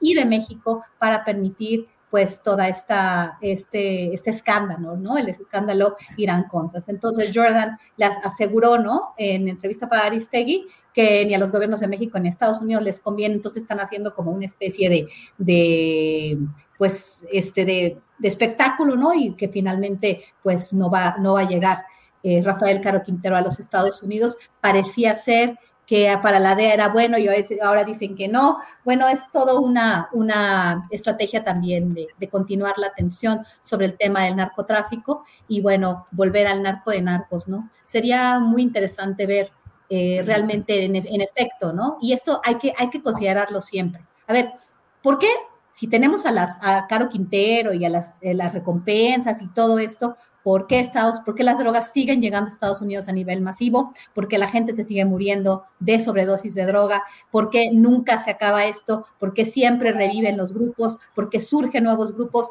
¿Por qué surgieron los Zetas, el cartel Jalisco Nueva Generación, ahora el cartel de Caborca de nuevo? este tipo de cuestiones pues nos dejan muchas más preguntas que respuestas. Vamos a ver qué va a suceder, pero por lo pronto se, parece ser que Caro Quintero no va a llegar a los Estados Unidos en, en, un, tiempo este, e, e, este, tan rápido como se pensaba.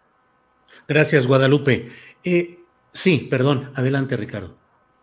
Un, apunte nada más rapidísimo. Este, el rancho al que se refiere Phil Jordan, eh, ubicado en Veracruz, está en la zona de la, lo que se conoce como las barras de Nautla. El rancho se llama El Camino Real y era propiedad de Miguel Ángel Félix Gallardo, socio de Caro Quintero. Y en aquel momento, ese rancho está descrito muy bien en, el libro Lo Negro del Negro Durazo. Este, más o menos recuerdo que el autor dice cuando, cuando iba a bajar un avión, se encendían las luces del rancho y aquella propiedad se parecía de día cuando era de noche.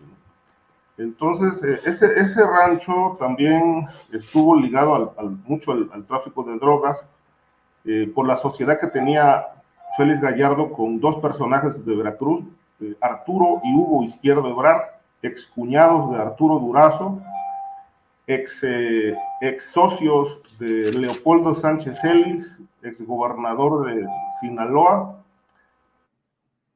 eh, con quienes trabajaron los hermanos Izquierdo Ebrar cuando el chofer de Leopoldo Sánchez Ellis era Miguel Ángel Félix Gallardo.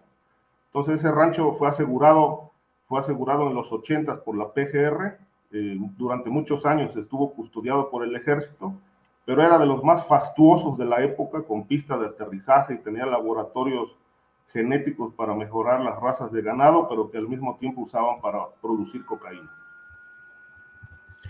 Gracias, Ricardo.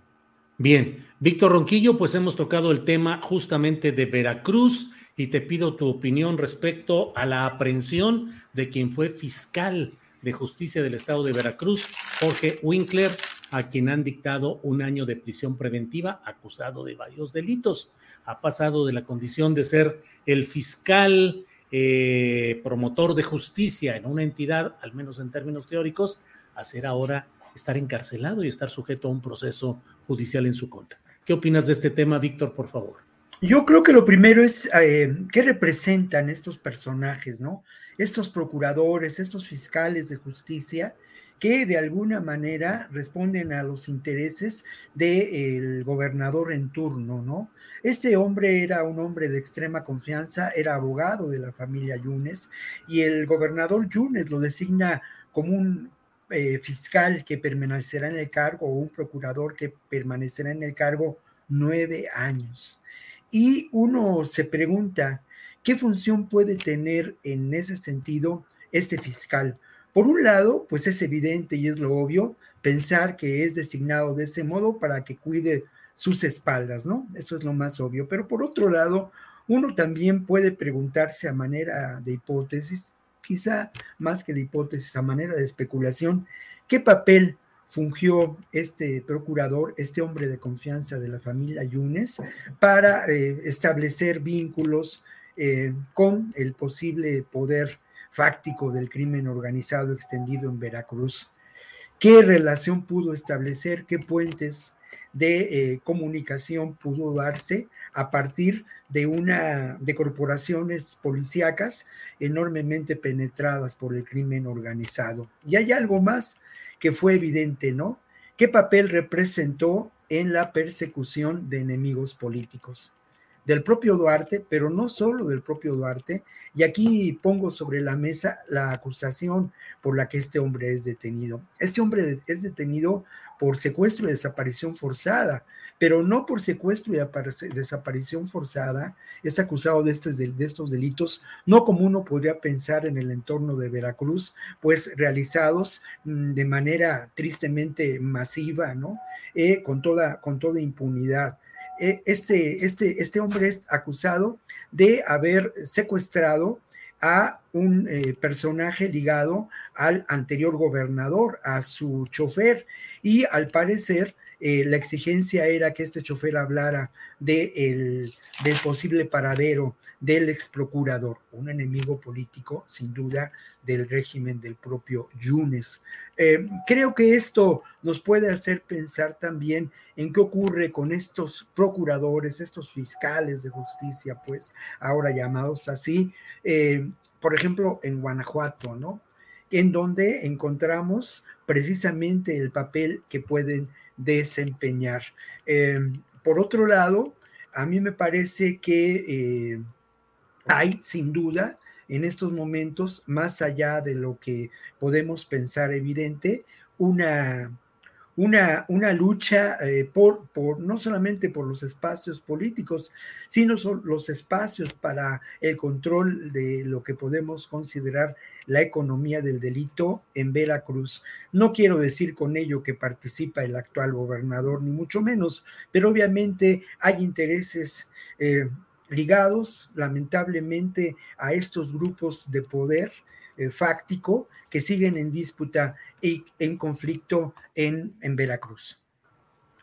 Bien, Víctor Ronquillo, pues muchas gracias. Son las 2 de la tarde con 56 minutos. Nos queda espacio para eh, postrecito dulce o amargo de dos minutitos cada cual. Así es que, Ricardo Ravelo, lo que quieras eh, agregar en esta mesa que hoy ha estado movidita y polémica, Ricardo. Sí, este, sobre esto que mencionaba Víctor de Veracruz, yo solamente quiero este, recordar eh, que el gobierno ha tenido, ha sido cuestionado, sí, el actual de, de Cuitlagua García por vinculaciones con el crimen organizado.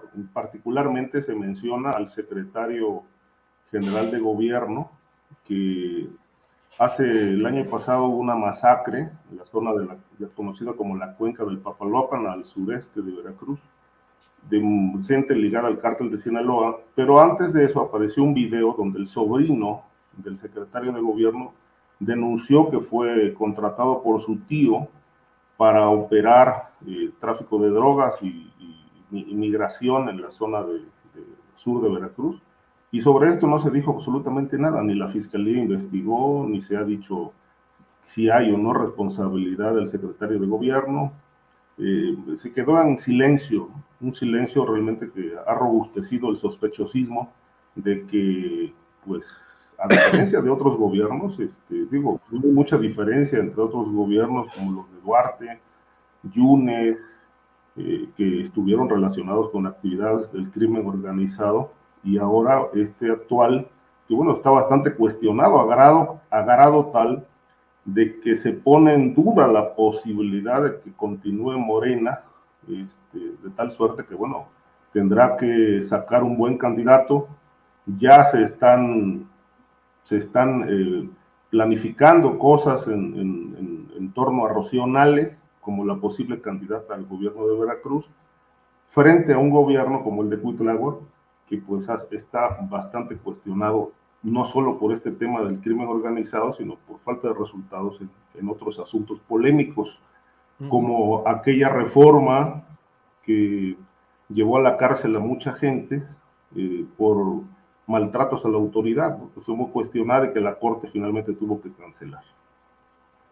Bien, gracias Ricardo. Guadalupe Correa, por favor, creo que te brinqué en el, en el orden en el que llevábamos, pero por favor, Guadalupe, el, la parte final. No, no hay ningún problema. No, sí, yo quisiera nada más este, mencionar el caso de Genaro García Luna. El día de ayer, pues conocimos que la defensa de Genaro García Luna había pedido más tiempo, siguen pidiendo tiempo, ¿no? Este, este y este juicio que nunca se está, que nunca probablemente se va a dar. Eh, en primer lugar, yo pensé rápidamente, ¿no? Y ahora la defensa ya están negociando, van a negociar algo y al final, y al final pues como yo lo preví desde el principio, Estados Unidos no tenía ganas de que esto sucediera. Sí tenía ganas cuando estaba Donald Trump, me parece. Eh, había, un, había un interés, ¿verdad?, del gobierno de Donald Trump. Me daba la impresión porque iban a salir quizás algunas, este, alguna información que vinculaba a funcionarios este, del gobierno de Barack Obama, es decir, del gobierno de Joe Biden. Eso es lo que, lo que se pensó, eso es en lo que, en lo que concluimos un colega y yo en un libro que escribimos sobre Genaro García Luna. Parecía ser que era el momento adecuado para que se diera un juicio, por lo menos, y por eso se arrestó a Genaro García Luna, ¿no? que había participado de una forma muy importante con los Estados Unidos. Ahora, el, la misma defensa de Genaro García Luna pide más tiempo que algunos dicen pide más tiempo porque se tienen que escuchar todas las grabaciones, la defensa tiene que hacer una buena defensa para ver todo lo que, lo que, lo que se tiene ahí supuestamente. ¿no? no sé realmente lo que suceda, pero sí veo cada vez más lejano el momento, ¿no? principalmente en esta administración estadounidense, de que se dé este juicio, ¿no? Por los nombres que podrían salir y no del lado mexicano, nada más, sino del lado estadounidense, ¿no? ¿Qué pasa con la Embajada de Estados Unidos en México? Nuestra embajadora que muy querida, ¿no? Por, alguna clase, por algún grupo, eh, Roberta Jacobson, que supuestamente sabía algo, pero pues no tenía pruebas. Esta Roberta debe saber bastantes cosas, pero pues no sabemos realmente y tal vez nunca vamos a saber cuál es, eh, cuál, es cuál fue el papel de las autoridades estadounidenses en pues, este baño de sangre que hubo en México y la corrupción tan importante durante la, la, parte más complicada de la denominada guerra contra las drogas. Guadalupe, muchas gracias. Víctor Ronquillo, te toca cerrar esta mesa con un postre dulcecito o amargo, lo que tú decidas, Víctor. No, yo creo que hay que bajarle ya. La duro, duro, Hay que bajarle. Francamente, sí, Julio. Hay que, yo digo, mi perspectiva es esa, ¿no? Ahorita en este momento. Entonces, bueno, la verdad es que, mira, yo celebro mucho el que mis amigos de Qué Payasos, que es un grupo de rock para niños y no tan niños, hayan cumplido 40 años. Como ellos dicen, de luchar por la alegría y de hacer un, un excelente rock de verdad, con canciones que distan mucho de lo que podía pensarse es la canción infantil del venerable Cricri y luego de la, pues la cantidad de tonterías que nos endilgan, que nos endilgan a, como canción infantil. Entonces, bueno, a propósito de esa conmemoración de 40 años de rock and rollear y luchar por la sonrisa, hicimos un programa especial en Capital 21, va al aire esta noche y eso, pues nos dedicamos a rock and rollear y a luchar por la sonrisa. Entonces, pues la invitación es esa, es que bueno, pues participen con nosotros y pasen un buen rato hoy a las 11 de la noche por Capital 21 en el programa que hacemos hoy, lejos de los temas de la, de la política, la seguridad y todo esto, y pues simplemente disfrutando la vida con mis amigos Nacho Mustacho y Beto Batuca. Y tú, Víctor, vas a rock and rollear, tocas al Por supuesto. vas a cantar. no me dejaron, no me dejaron mis amigos, pero a mí me toca el papel de, pues eso, ¿no? De ser como el patiño de mis amigos, los que payasos. ¿eh? Bueno, pues seamos, qué payasos. Adelante, qué bueno que haya esa celebración. Eh, Ricardo Ravelo, gracias y buenas tardes. Buenas tardes, Julio. Como siempre, un placer estar en esta mesa. Hoy estuvo movida, como bien dices y agradecerle al auditorio también su atención. Gracias, Ricardo. Guadalupe Correa Cabrera, gracias y buenas tardes. Igualmente, muchas gracias y espero poder estar con ustedes, quizás en, persona uno de estos días, en una mesa, en persona. Claro, muy interesante. Claro, en eso andamos, claro que sí, Guadalupe, gracias. Víctor Ronquillo, gracias y buenas tardes. Muchas gracias, buenas tardes. Pues un saludo para, para, para, los colegas de entrada, para ti, Julio, y para el público que pues ha tenido la paciencia de escucharnos a lo largo de esta hora. Muchas gracias. Gracias a ustedes. Hasta luego. No se vaya porque seguimos con más información, información interesante. Ya está con nosotros Adriana Buentello para darnos santo y seña de lo que va sucediendo en estos momentos. Adriana pero que todavía no se vayan, ya estoy viendo que se andan desconectando. No, no, no, todavía no. falta, información todavía, unos minutitos que nos aguanten. Fíjate, Julio, que hay tres asuntos interesantes eh, también por tratar. Hoy el presidente sobre este nuevo nivel de austeridad que le llamó pobreza franciscana, hoy dio más detalles el presidente, eh, incluso dijo que sí hay márgenes para reducir más, sobre todo en lo que tiene que ver con la limitación de los viáticos, los costos de operación, pero también adelantó que no se van a detener las obras y que tampoco serán recortes. Vamos a escuchar. Estamos haciendo ahorros. ¿Dónde se está malgastando el presupuesto si es que se ha detectado? Es que este, constantemente eh, evaluamos y tenemos que limitar viáticos, gastos de operación, reducir el costo del gobierno. Eh, sí hay siempre márgenes. Tenemos que cuidar todos los gastos de operación. Ayer hablaba yo de que no hemos comprado vehículos nuevos. ¿Cuándo se había visto eso? Adelanto de que no vamos a tener dificultad. No vamos a detener ninguna obra. Tenemos para terminar este año. No hay subejercicio y lo que es sagrado, pues es la nómina, todos los que trabajan al servicio del pueblo, maestros, médicos, enfermeras, servidores públicos, todos, marinos, soldados, policías, todos tienen garantizados sus sueldos, aguinaldos, no hay recortes. Pues bueno, pues sí, adelante Adriana. Julio, y precisamente el presidente dijo en la mañanera que se iba a reunir y como ya sucedió y podemos ver en los tweets que eh, puso el presidente, con integrantes del gabinete responsables de programas para el bienestar y de obras estratégicas. En estos tweets, el presidente eh, escribe, eh, evaluamos el avance y analizamos los desafíos. También reafirmamos el compromiso de seguir trabajando con intensidad, profesionalismo honestidad y en beneficio de nuestro único amo, el pueblo de México. Este equipo es excepcional. Todas y todos tienen convicciones y son auténticos servidores públicos. Así que pues estamos viendo eh, justamente cómo pues ya estaría eh, buscando implementar o ajustar justamente este nivel o este nuevo nivel que el presidente eh, llama como pobreza franciscana, Julio.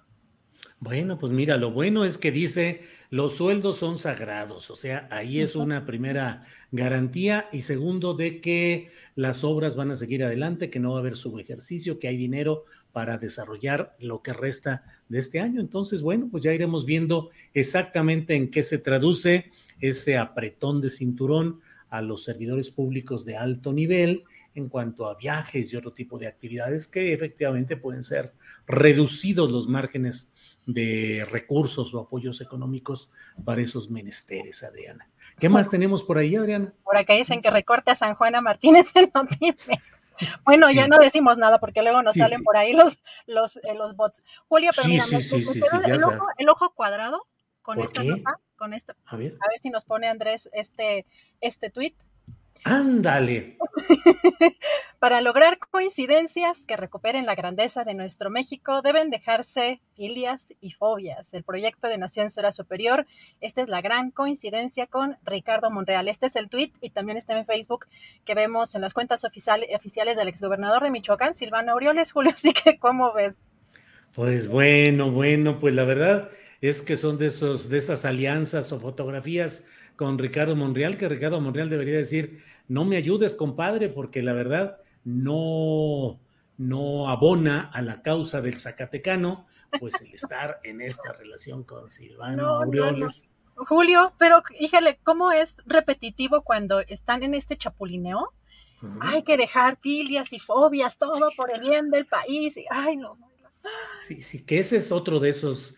Yo siempre rechazo repelo y huyo de ese eslogan que suelen usar algunos políticos de es por el bien de México, es por el bien de... No, hombre, es por el bien de la visión que tú tienes de lo que tú crees que debe hacerse para ti o para tu grupo. Pero muchos escudan en eso, bla, bla, bla. Bueno, por eso, ¿cuál, cuál es su postura? Que luchar por el bien de México. México está por encima de todo pues eso es demagogia, es simplemente un rollo para salir del paso. Pero pues así andan, así andan ahorita los políticos moviéndose para un lado y para otro. Y Ricardo Monreal anda en la pepena, pues lo que caiga es bueno porque finalmente no tiene mucho más de qué echar mano, Adriana. ¿Eh? Ay, Julio, sí, pues es que, ay, además lo interesante es que el, el, tweet y el, el, post en Facebook lo emite Silvano Aureoles, no pues Ricardo Monreal. Pero vamos a ver eh, en las entrevistas que dé, tanto en el Senado o en, las banqueteras, o, que dé que, menciona al respecto.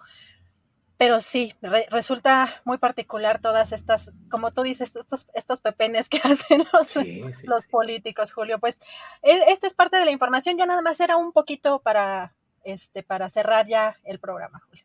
Bueno, pues entonces eh, le damos las gracias a la audiencia que nos han acompañado. Gracias a Tripulación Astillero. Nos vemos hoy a las nueve de la noche.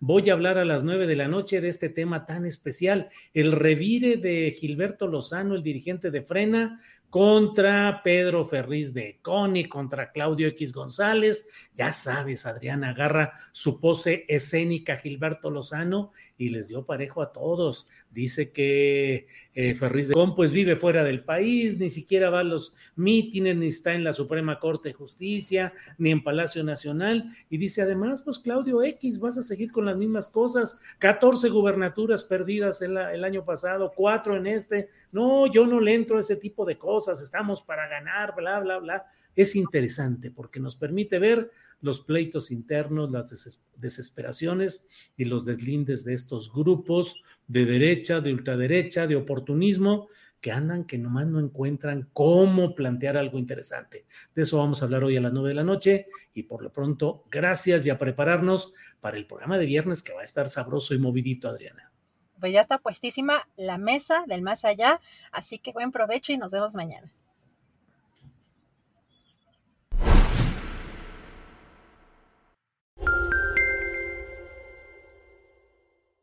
Para que te enteres del próximo noticiero, suscríbete y dale follow en Apple, Spotify, Amazon Music, Google o donde sea que escuches podcast. Te invitamos a visitar nuestra página julioastillero.com.